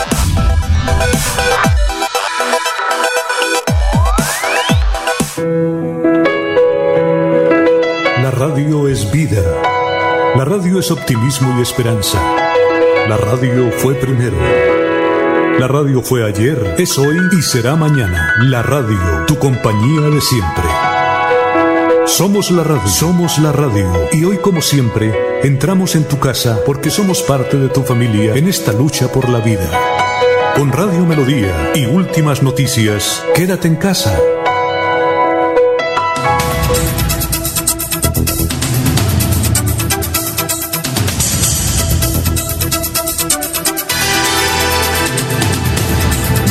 Son las 7 de la mañana, 6 minutos antes de entrevistar a Jessica Tatiana eh, Méndez, enfermera jefe del ISAU. Eh, queremos indicarles que se presentó anoche un accidente de tránsito muy fuerte en el sector de Puerto del Río y Lizama por la troncal de la Ruta del Sol. En este momento fue un accidente muy fuerte entre un bus intermunicipal y un tractomula tres muertos y 17 heridos. Eh, a esta hora, pues aún están las diligencias judiciales allá para el levantamiento de los cadáveres eh, y desde luego eh, la carretera está interrumpida parcialmente en la Ruta del Sol, sector Santander, entre Leizama y Puerto de Río. dicen que el tracto mula le quitó el carril del bus intermunicipal que iba con destino a la ciudad de Bogotá. Más adelante tenemos información sobre el particular. Pero saludamos a la doctora Jessica Tatiana. Doctora Jessica, muchas gracias. Tenga usted muy, pero muy buenos días. ¿Cómo se encuentra? Muy buenos días, señor Alfonso. Muy bien, muchas gracias. Eh, gracias por estar con nosotros. Bueno, la pregunta es, usted está adelantando una campaña interesante de sensibilización contra la discriminación social en la población LGBTIQ. ¿De qué se trata? Bueno, primero, muchas gracias por este espacio que nos brinda la emisora para comunicarles a todos los oyentes, especialmente los de Bucaramanga, lo que estamos realizando actualmente a través del Plan de Intervenciones Colectivas del Instituto de Salud de Bucaramanga. Hacerlos partícipes de nuestra campaña de sensibilización contra la discriminación social y para la atención integral en salud que garantice el trato digno en la población LGBTI el cual hemos venido realizando a través de un carro vaya por diferentes barrios de la ciudad y los cuales fueron concertados con la mesa técnica LGTBI de Bucaramanga, las secretarías de salud y de desarrollo de la alcaldía de Bucaramanga. Nuestra valla tiene un lema, Bucaramanga libre de discriminación. Su amor no hace daño, tu respeto sí. Progresemos y respetemos la diversidad. También queremos que sepan los bumangueses que nuestro énfasis es fomentando el trato digno de la población diversa con respeto.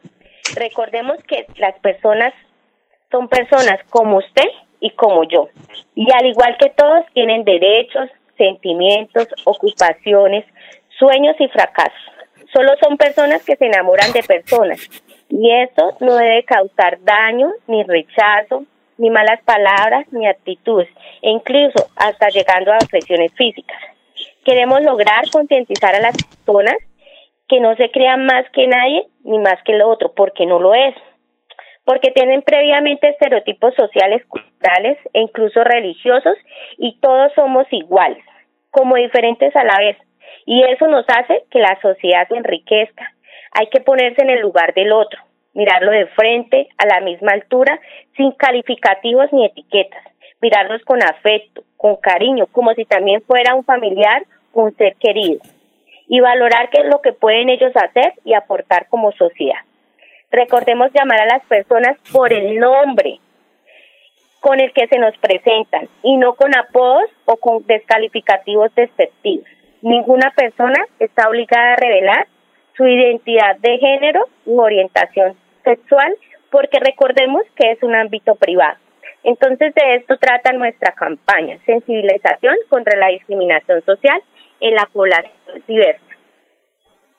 Doctora Tatiana, sí, usted muy gentil con Radio Melodía, muy amable, que pase un buen día. Muchas gracias a usted, feliz día.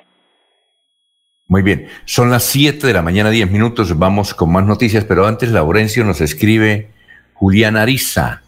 Dice, ¿Qué entidad nos va a pagar las 15 toneladas de productos de primera necesidad que se nos perdieron por la carretera tapada de la transversal ahí del Carare? Por ejemplo, mora, eh, plátano, maíz. Eh, Laurencio, ¿esa carretera ya está despejada? Está bien eso, Alfonso. Es que con frecuencia cuando llueve en el sector, eso es un hecho que lleva muchísimos años y que no se puede controlar porque es una loma, una peña o un deslizamiento frecuente cuando llueve. Y además recuerden que ahí es una falla geológica. Entonces nadie les va a pagar eso, a no ser que cada productor tenga un seguro de cosecha. Si tienen seguro de cosecha o seguro de transporte o de comercialización, les podrían eh, pagar eso, a no ser que logren que la unidad de gestión de riesgo del orden nacional o departamental bregue a entregar un subsidio a través de una de las entidades financieras del Estado colombiano. Pero de todas maneras eh, son hechos, eh, digamos que no establecidos previamente, entonces es muy complejo que alguien vaya a pagar eso. Sin embargo, si tienen seguros, pueden reclamar a través de los seguros o la gestión que cumpla eh, César García a través de la Unidad de Gestión de Riesgo del Departamento de Santander para que le reconozcan un subsidio a estas personas que perdieron sus cosechas por la ausencia de transporte en la transversal del Carare. En la región se producen muchas cosas y se han perdido también. Bueno, don Jorge, lo escuchamos 7-2. Con respecto a esta noticia, don Alfonso, ya se cumplen más de 48 horas de estar cerrada la transversal del Carare en Santander.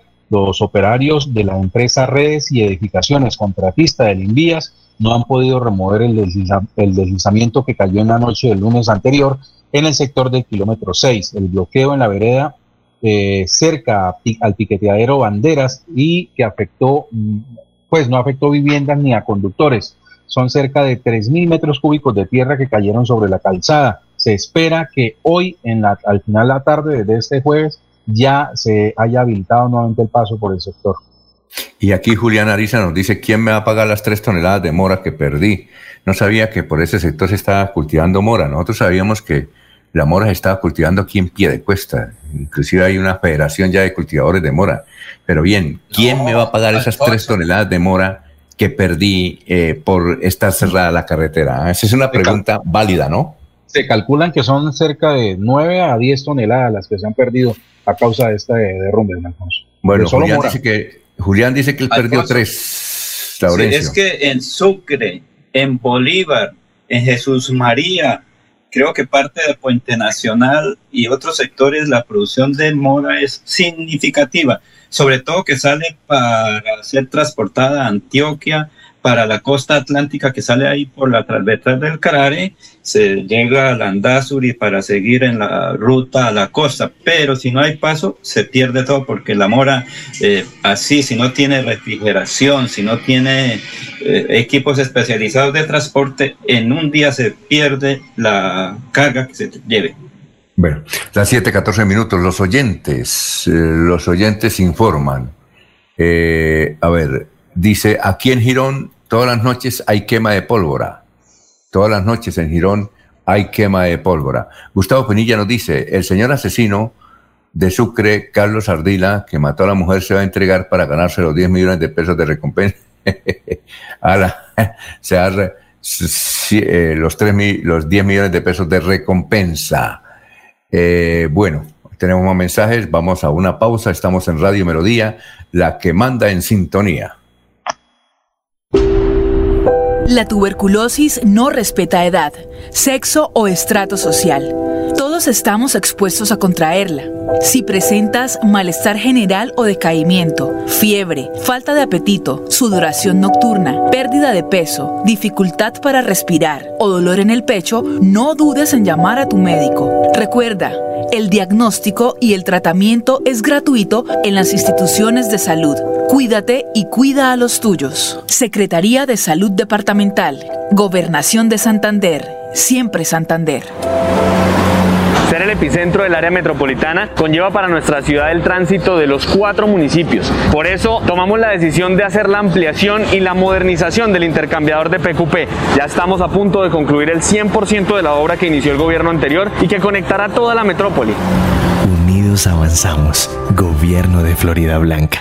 Casa Herrera, el placer de invertir en la bella Mesa de los Santos. Con tan solo 99 millones, sea codueño de un pequeño y exclusivo centro vacacional en la entrada del Pony Parque. Suba y se pare con un millón. Más información al 301-643-0011. 301-643-0011. Incomesa, 15 años. ¿Sabías que la competitividad y el desarrollo de un departamento están relacionados con la infraestructura vial? Por eso, con el Pacto Funcional Siempre Santander, abrimos camino hacia el progreso. Gobernación de Santander. Siempre Santander. Los Olivos, un homenaje al amor. Tercera clave para superar el duelo. Cuida tu salud. Llena tu cuerpo de energía y pensamientos positivos Practica ejercicio físico. aliméntate bien y duerme las horas adecuadas. En tu duelo estamos ahí. Los olivos, olivos. En IDESAN administramos eficientemente y oportunamente los recursos a través de convenios con entidades públicas, organismos de cooperación nacional e internacional. Actualmente trabajamos en la rehabilitación de la malla vial gracias al convenio 1113 de 2016. Así, construimos vías para el progreso y desarrollo sostenible de nuestro departamento. Somos IDESAN, siempre Santander. Sigámoslo haciendo bien mi Bucaramanga. Humangueses, les habla Juan Carlos Cárdenas. Hoy más que nunca, todos debemos asumir un compromiso con la ciudad y con cada uno de nosotros. Y esta será la clave para enfrentar esta nueva realidad. Pero confío en que atendiendo las prácticas de bioseguridad lo vamos a lograr. Cuidemos a nuestros seres queridos, en especial a nuestros adultos mayores. Vamos a seguir reactivándonos, recuperando puestos de trabajo y generando progreso para Bucaramanga. Alcaldía de Bucaramanga. Gobernar es hacer. Hay más noticias. Muchas noticias, muchas noticias en Melodía 1080 AM.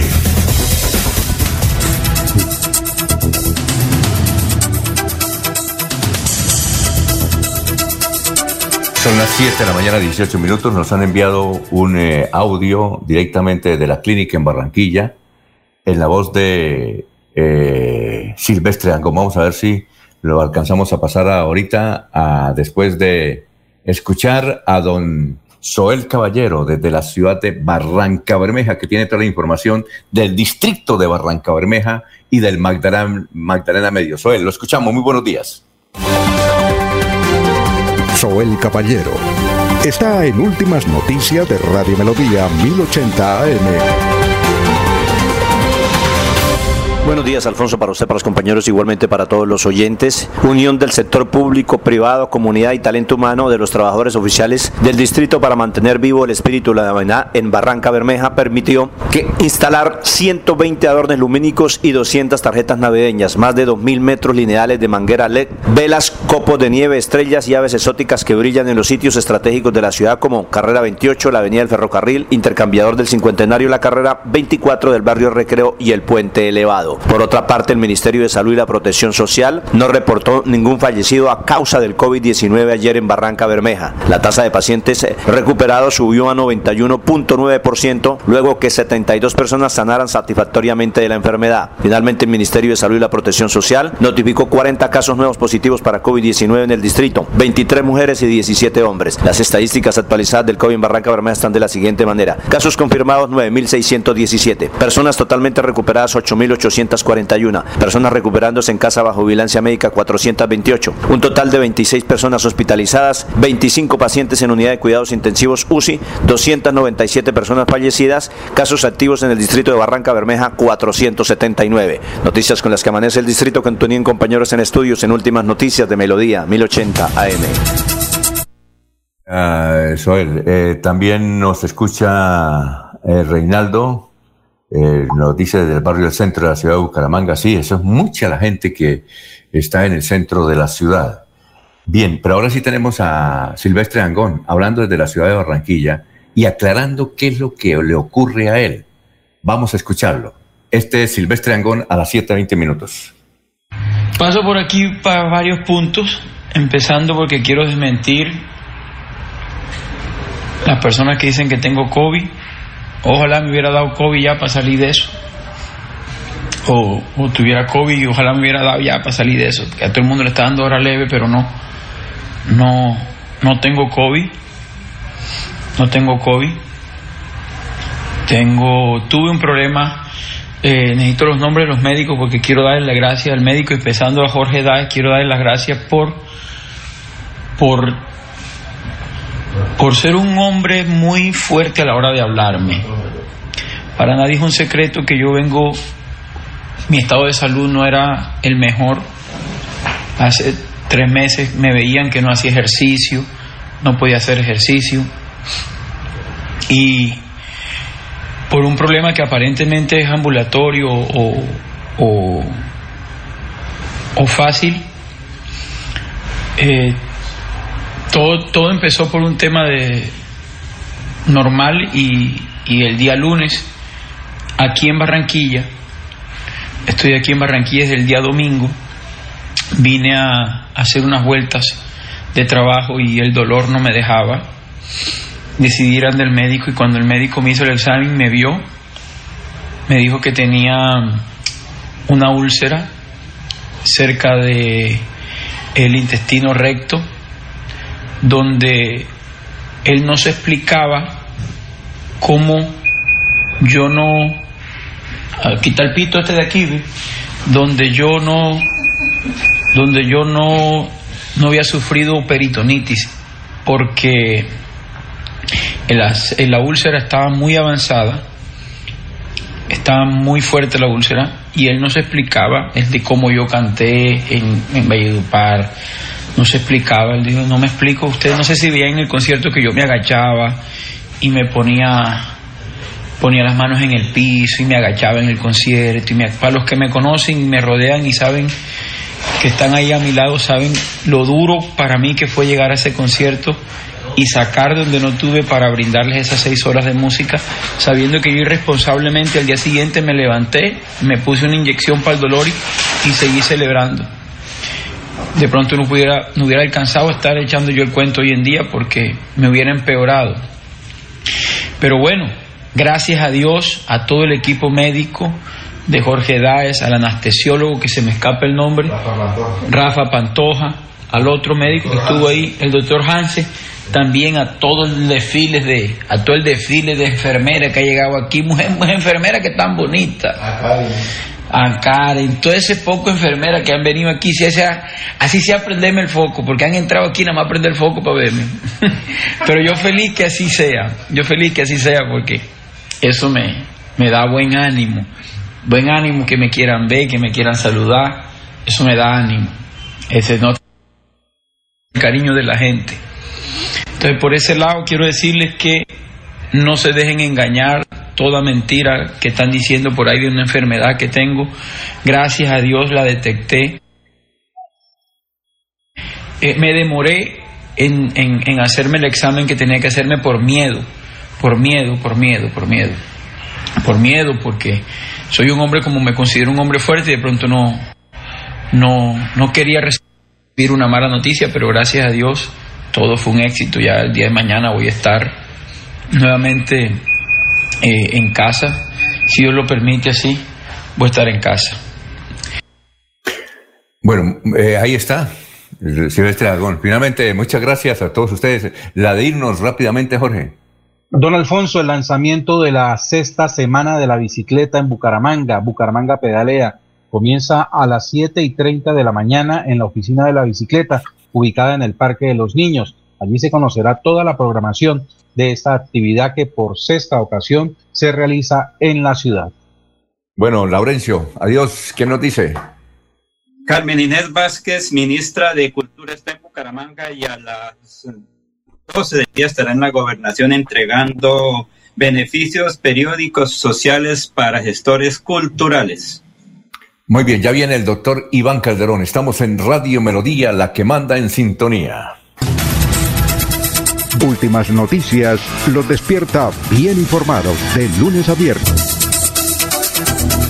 En todas las áreas de la información regional, un periodista de Últimas Noticias registra la información en Radio Melodía 1080 AM y en melodíaenlínea.com. Director Alfonso Pineda Chaparro.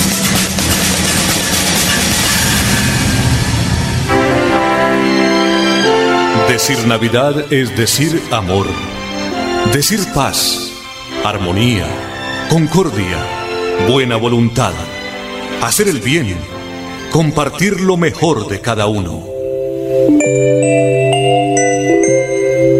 La Navidad es el tiempo ideal para estrechar manos y corazones.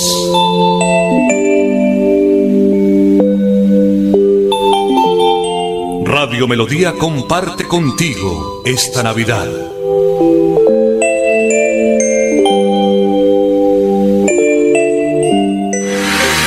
Atención, ¿sufre usted de hongos, psoriasis, vértigo, rasquiñas o tos? El urólogo, homeópata y dermatólogo Roberto Delgado le tiene la solución. Comuníquese al 634-8597. 634-8597. Estamos en Facebook como Roberto Delgado Aceros y en Bucaramanga, en la calle 14 2313. Cuando pienses en amor, pasión, piensa en mí, Damiana. Pide ahora mismo tu tableta de Damiana para que disfrutes al máximo de una relación sexual con toda la energía, vitalidad y que te permita durar el tiempo que tú quieras. Damiana, pídela a domicilio en Bioalterna 643-6636 o al celular 321-441-6668. Bioalterna, calle 55 3117, Barrio Antiguo Campestre, Bucaramanga.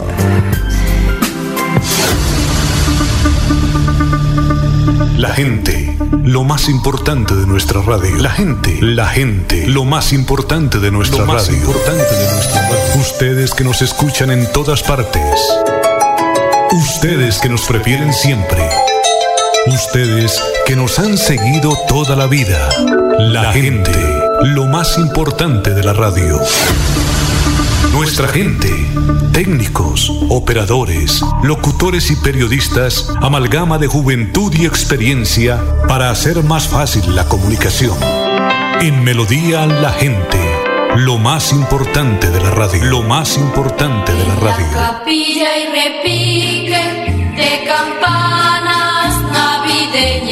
La parroquia de Nuestra Señora del Perpetuo Socorro invita a todos los feligreses y devotos del Señor de los Milagros para que participen con toda su familia en la novena de Navidad del 16 al 24 de diciembre a las 5 de la mañana con transmisión gigante de la potente Radio Melodía en los 1080 de la M. Melodía en Navidad, la que manda en sintonía.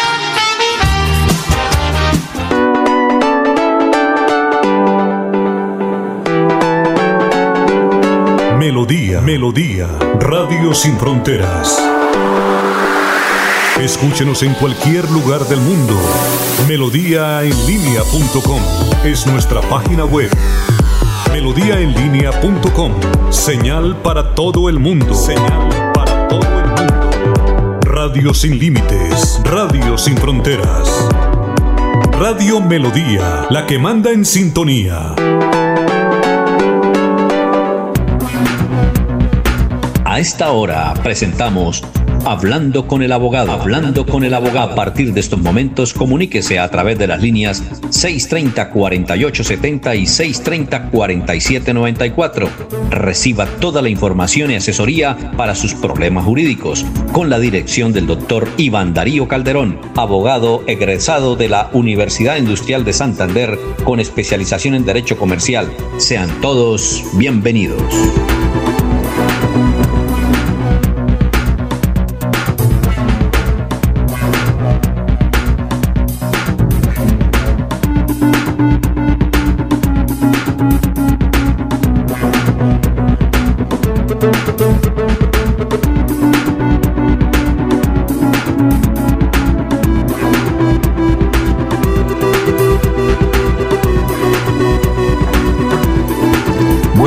Oyentes que nos llaman a esta hora para el abogado. Doctor Iván, tenga usted muy, pero muy buenos días.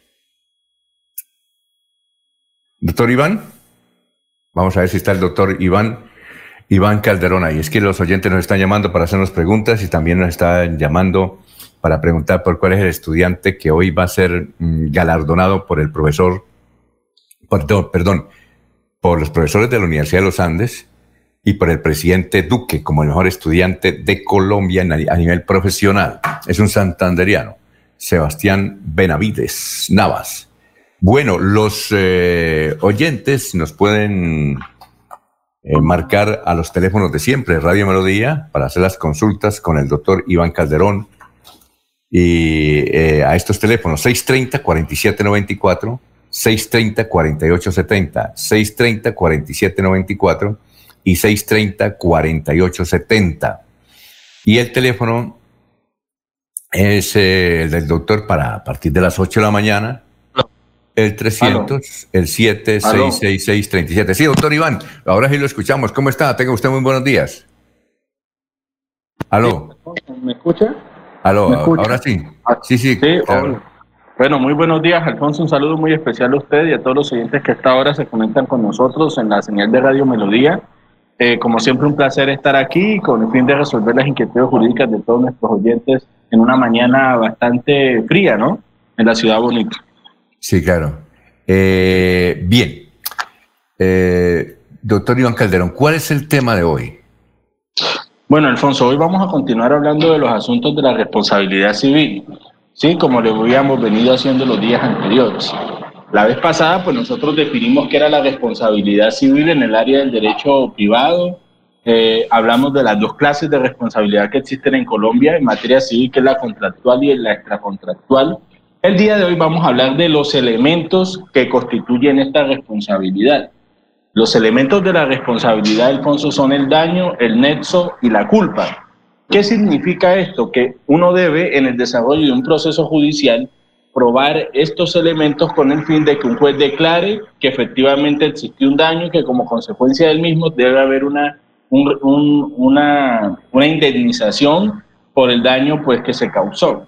¿sí? Entonces, hay que explicar estos tres elementos muy a fondo porque son bastante importantes. ¿sí? El daño, ¿sí? pues como tal, es la afectación total o parcial que puede tener de un bien incorporal o Eh, doctor Iván Calderón. Doctor Iván, perdón, es que tenemos ya una llamada. Eh, muy buenos días. Sí, muy buenos días. Sí, ¿cuál es su inquietud? Gracias por llamarnos. Ah, bueno, gracias, muy amable. Mire, mi inquietud es que yo tengo una deuda con la fundación. Hace mucho tiempo, ¿sí? Una vez me llamaron, pagaran 900 y que ahora sí salvo. Yo no los tenía. Entonces, yo fui una vez a la fundación primero. Y allá me dijeron que ya eso no era con ellos, que no tenía nada que ver, que bueno. Entonces, después me llamaron y que pagara los 900. Yo no tenía en ese momento tampoco, pues no tengo porque yo vivo en el campo, sí, pero bueno, y entonces yo dije que no tenía. Al cabo del tiempo me llamó una señora y me volvió a decir y que tenía que pagar cuatro millones y pico. Le dije, si yo no puedo pagar 900 menos ahora, pero ella cuando eso sí fue grosera más bien y me dijo que yo tenía que pagar porque eso lo debiera la fundación. Le dije, pero yo fui a la fundación y no me solucionaron nada.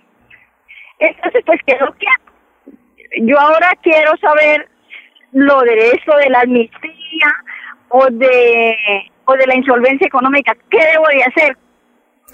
Eh, señora, usted está hablando, está hablándonos de la Fundación Mundial de la Mujer.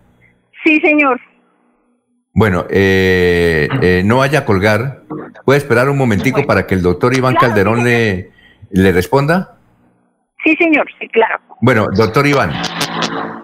Bueno, eh, como lo mencionó el oyente, en caso de que ella esté con un problema económico por deudas y quiera llegar a un acuerdo de pago con ellas, teniendo en cuenta pues su capacidad actual, lo que ella tiene es que someterse a un régimen de insolvencia. En este caso, pues se denomina el proceso de negociación de deudas de persona natural que no es comerciante. Entonces, como la señora no se dedica a actos del comercio, puede tramitar un proceso como tal de insolvencia en donde debe cumplir unos requisitos, debe tener mínimo dos deudas y tener una mora de 90 días.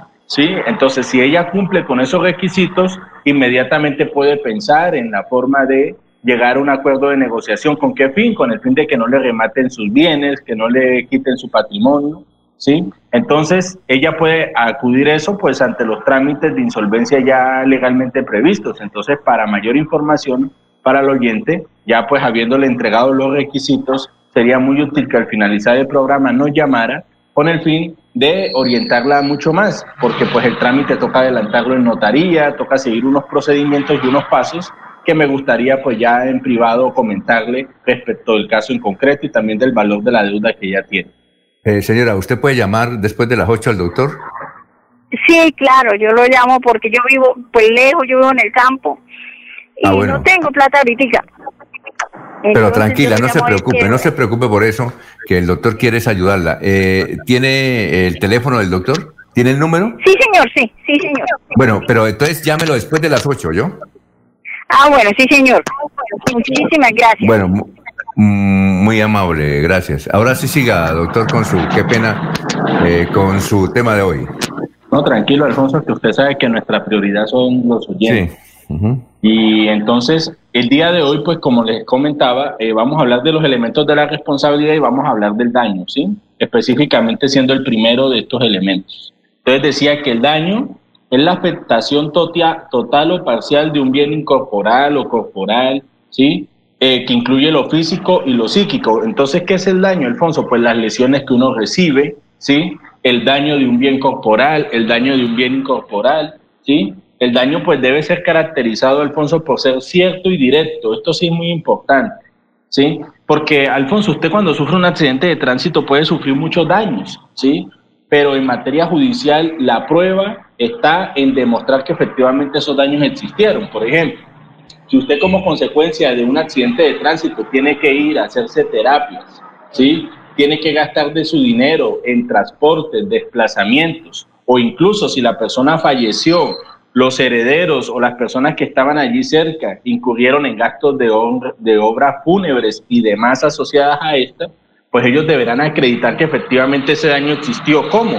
Pues respaldándolo con facturas, respaldándolo con un contrato de transporte, y es lo que desgraciadamente, Alfonso, muy pocas personas hacen por la, por la falta de conocimiento.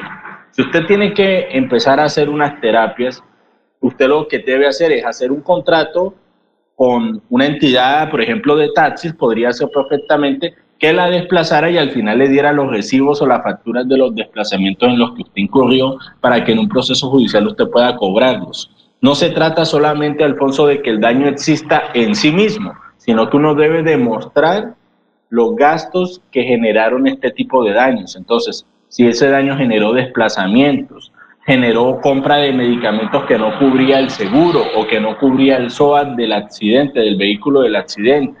¿Sí? Entonces, todo ese tipo de circunstancias es importante aclararlas porque el daño debe ser cierto y directo. ¿Sí? ¿Con qué fin, Alfonso? Pues con el fin de buscar una medida resarcitoria y pues que este perjuicio sea real y efectivamente se haya causado, porque también, Alfonso, tenemos que hay casos en que algunas personas pretenden hacer, eh, pretenden hacer valer o cobrar cosas que no tienen que ver absolutamente con los daños que él sufrió. Entonces, es importante que entiendan que el daño, pues aparte de la afectación física, también una afectación psíquica, es decir, también existen daños de carácter moral, pero eso lo vamos a explicar en otros programas y que debe ser real y cierto, es decir, usted debe tener la prueba de que efectivamente incurrió en esos gastos para poder hacer los respectivos cobros. Entonces, el día de mañana, Alfonso, hablaremos de la clasificación del daño, o sea, qué son los perjuicios materiales, los perjuicios que son eh, morales, ¿sí? los perjuicios o daños a la vida de relación, que es un tema bastante interesante para que las personas cuando sufran un accidente de tránsito o un daño extracontractual, pues pueden cobrar todo este tipo de perjuicios y mañana hablaremos del lucro cesante, del daño emergente, para que las personas entiendan a qué nos referimos los abogados cuando hacemos ese tipo de cobros por estos conceptos y sepan pues a qué deben eh, atenerse. Eh, a propósito, doctor, de la llamada anterior de la señora que le dé una plática a la Fundación Mundial de la Mujer, nos escribe también aquí eh, una señora y nos dice que no quiere salir al aire, pero ella también tiene el mismo problema, que desde luego todo mundo por la pandemia se atrasó y no tiene cómo responderle. Que, ¿Qué acción se puede hacer de tutela o algo contra la Fundación Mundial de la Mujer? Porque primero, no son eh, bondadosos con la situación que dicen tener con las mujeres, que básicamente la mayoría de préstamos, dice la señora, son a cabeza, a mujer cabeza de familia. Que cómo es posible que también a ella la llamó una señora y prácticamente la puso contra la pared y ahora le cobra cinco veces de lo que debe allá eh, y, y- habrá muchas mujeres así que están haciendo unas reuniones con el propósito de demandar a la Fundación Mundial de la Mujer y que entre en razón de que la situación está difícil y que no comiencen a poner contra la pared a la pobre señora, como le ocurre a ella, que es cabeza de familia, y le ocurre a esta señora del campo. ¿Qué, qué se puede hacer, doctor? Pregunta la señora. Ella no quiere salir al aire. Bueno, Alfonso, entonces lo que hay que decir es lo siguiente. Primero, eh, para las entidades que prestan servicios financieros, ellos también, yo, o sea, es perfectamente entendible que el negocio de ellos es el negocio del crédito, de la, del cobro respectivo, pues, de, de las cuotas que las personas se obligan, pero también hay que tener un poco de sentido común, ¿no? De entender que la situación no es la, más, no es la mejor, no es la idónea y que muchas personas hasta ahora están tratando de recuperarse, incluso algunos sectores económicos todavía no han sido abiertos de la mejor forma, no, no están trabajando, digamos, al 100%. Y pues eso debería tenerlo en cuenta las entidades financieras a la hora del trato pues, con sus clientes, con sus usuarios. Lo otro, Alfonso, desde el punto de vista jurídico, que, ¿qué se puede hacer? Pues a ver, las acciones de tutela eh, no van a prosperar o dudo mucho que prosperen porque como tal violaciones a derechos fundamentales no hay, porque pues la empresa está sencillamente haciendo un cobro de una obligación que se debe y pues estas personas no tienen la capacidad económica para, para pagar. Entonces, ante una situación así, lo que hace la entidad financiera es hacer cobros persuasivos, entre comillas, eh, y, y, pues tratar de que las personas vean cómo, cómo pagan esta obligación. En caso de que ellos no sean capaces de hacerlo, pues iniciarán los procesos ejecutivos, las demandarán, las embargarán. Entonces ahí es donde la ley de insolvencia es la única opción que tienen estas personas que necesitan un respiro, necesitan por lo menos que le den unos seis meses o un año de, de gracia o un tiempo prudente para ellos poder recuperarse, capitalizarse de nuevo y hacer una reestructuración de la deuda con el fin de que pues lleguen a pagar y a terminar de, pues, de extinguir como tal la obligación. Entonces, Alfonso, todos aquellos oyentes que en estos momentos están en una situación económica difícil, que están endeudados, sean comerciantes o no comerciantes, la ley de insolvencia, tanto para uno como para el otro, es la solución. Y no olviden todos los oyentes que nosotros eh, como firma somos expertos en asuntos de procesos de negociación de deudas y procesos de reorganización. Entonces pueden llamarnos sin ningún compromiso y por teléfono los asesoramos y les explicamos acerca de la ley de insolvencia que fue una buena opción para las personas con problemas económicos. Sí, porque me dice la señora, hay que aclarar lo siguiente, doctor, que si ellos no tienen para pagar la deuda, menos para pagar un abogado, que por eso a veces les da miedo llamarlos a ustedes, los abogados.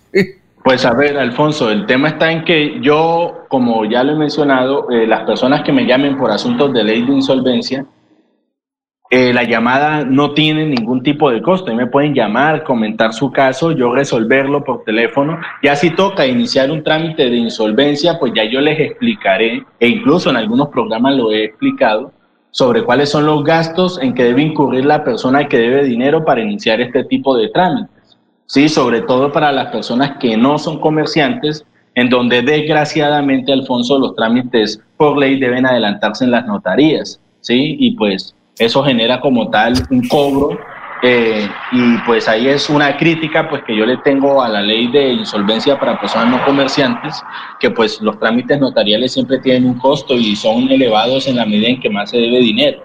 En ese sentido me parece que es mucho mejor y más plausible el tema de los comerciantes, pero en definitiva, Alfonso, los oyentes que me llamen sin ningún problema, yo les digo cuáles son los requisitos, cuáles son los pasos, qué documentos necesitan llevar y pues yo eventualmente también les diría, porque yo tengo las tablas y las tarifas, cuánto sería el cobro de esos gastos notariales que tendrían que adelantar, ¿sí? Y pues ya ellos mirarán en su capacidad económica si pueden hacerlo o no. Bueno, aquí nos pregunta un empresario, dice, soy un pequeño empresario eh, y a veces la Cámara de Comercio, ya que está hablando usted, el doctor de responsabilidad, ¿qué es responsabilidad social de algo que tenemos que cumplir las empresas que nos dicen en la Cámara de Comercio? Pero no he podido ir por lo de la pandemia. Bueno, Alfonso, eh, esa es una pregunta pues eh, que es muy importante y la verdad este, tendríamos que asociarla directamente sobre un tema en específico. ¿sí? porque pues la responsabilidad social tiene muchas, tiene muchas aristas, tiene muchas, muchos componentes, pero podríamos hablar de la responsabilidad social empresarial, que yo imagino que es la que, la que, la que el oyente pues está eh, solicitando. Que, pues, sí, porque usted está hablando aquí de otra responsabilidad, ¿cierto? Sí, estoy hablando de la responsabilidad civil extracontractual y la contractual, pero la responsabilidad social, pues como tal, es un aspecto relativamente moderno, Alfonso, pues eh, que surge como tal a raíz de la transformación digital, ¿sí? Entonces, ¿qué pasa? ¿Qué, como tal, qué es? ¿Sí? Es un tema que tiene que ver, eh, que si nosotros hablamos de responsabilidad social en sí, pues podríamos definirla como el compromiso o las obligaciones que asumen los miembros pues, de una sociedad entre sí y también ante el resto de la comunidad como conjunto. ¿sí? Entonces, trasladar eso al término empresarial eh, simplemente es la carga o compromiso que tienen como tal los socios que de forma voluntaria se organizan como alguna corporación o una entidad. Entonces, esos tipos de responsabilidad social sí me gustaría que tal vez el oyente nos llamara y nos comentara más a fondo su caso para poder darle una, una, una, respuesta muy concreta debido a que este concepto de responsabilidad empresarial es muy amplio. ¿sí? Entonces, eh, específicamente no sé a qué haría referencia. Aquí, por ejemplo, eh, hablando de la llamada de la señora de la Fundación Mundial de la Mujer, eh, nos dice el señor que él tiene una hermana que también le debe plata a la Fundación Mundial de la Mujer, hermana cabeza de familia, y que evidentemente la están llamando para prácticamente acosarla, eh, la están prácticamente amenazando y que su hermana ya entró en una crisis nerviosa, que no sé si no se puede también demandar a la Fundación Mundial de la Mujer por eh, estar amenazando a la gente, que es una especie de acoso. Bueno, Alfonso, hay que tener en cuenta algo y hay que ser muy claros con esto. ¿Sí? Ustedes como consumidores financieros tienen unos derechos, ya nosotros hemos hablado a lo largo de los programas de esto. ¿sí?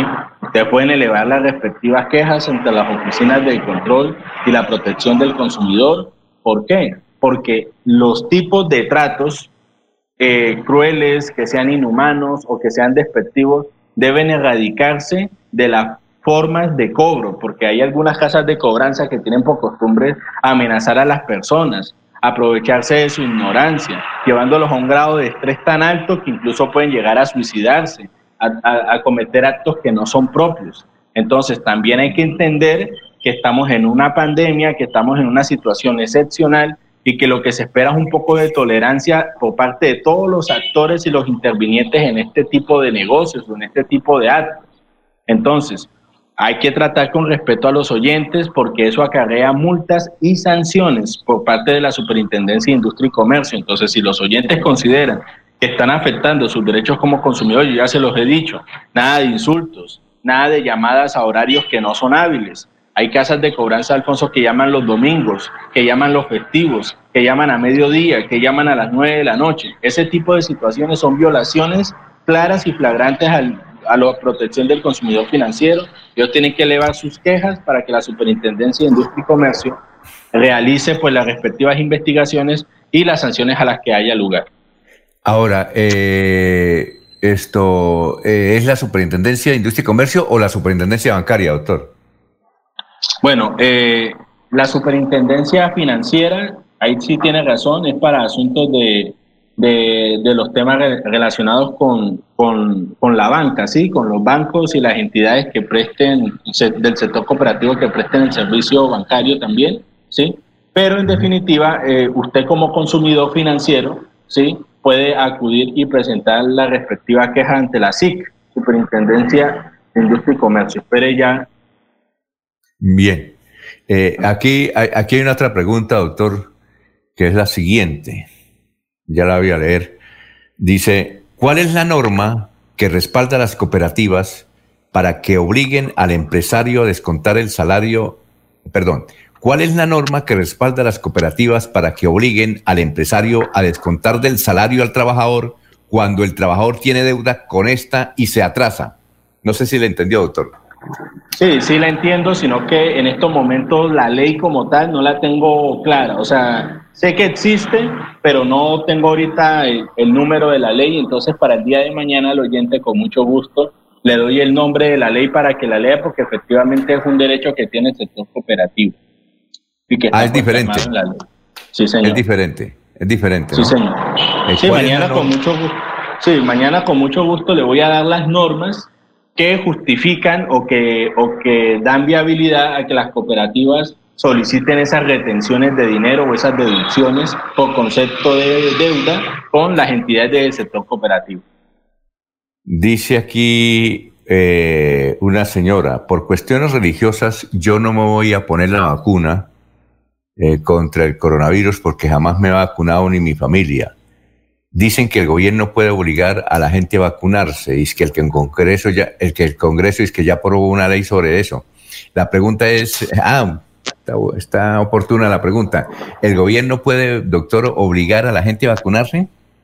No, Alfonso. Eh, como recordemos, este, acá hay unos derechos fundamentales que rigen, que son pues precisamente la autonomía, el derecho al libre desarrollo, y si la persona no quiere vacunarse, por alguna razón, eh, eh, cualquiera que fuere, pues puede no hacerlo. Lo que yo sí creo que van a hacer las entidades públicas cuando eso suceda es pues que le harán firmar un consentimiento informado diciendo que pues por su propia voluntad ella se niega a, vacunarse y pues que si llega a pasar algo eh, por causa de no aplicarse la vacuna, pues ella tendría que renunciar a cualquier acción judicial contra ella. Ah, y, y otra cosa, doctor, eh, para aquellas personas que no se van a vacunar es muy, va a ser muy complejo y difícil la situación, ¿no es cierto? Porque, por ejemplo, eh, ya en Inglaterra están van a colocar avisos de que persona que no esté vacunada, no presente el certificado de la vacunación contra el coronavirus, no puede ingresar.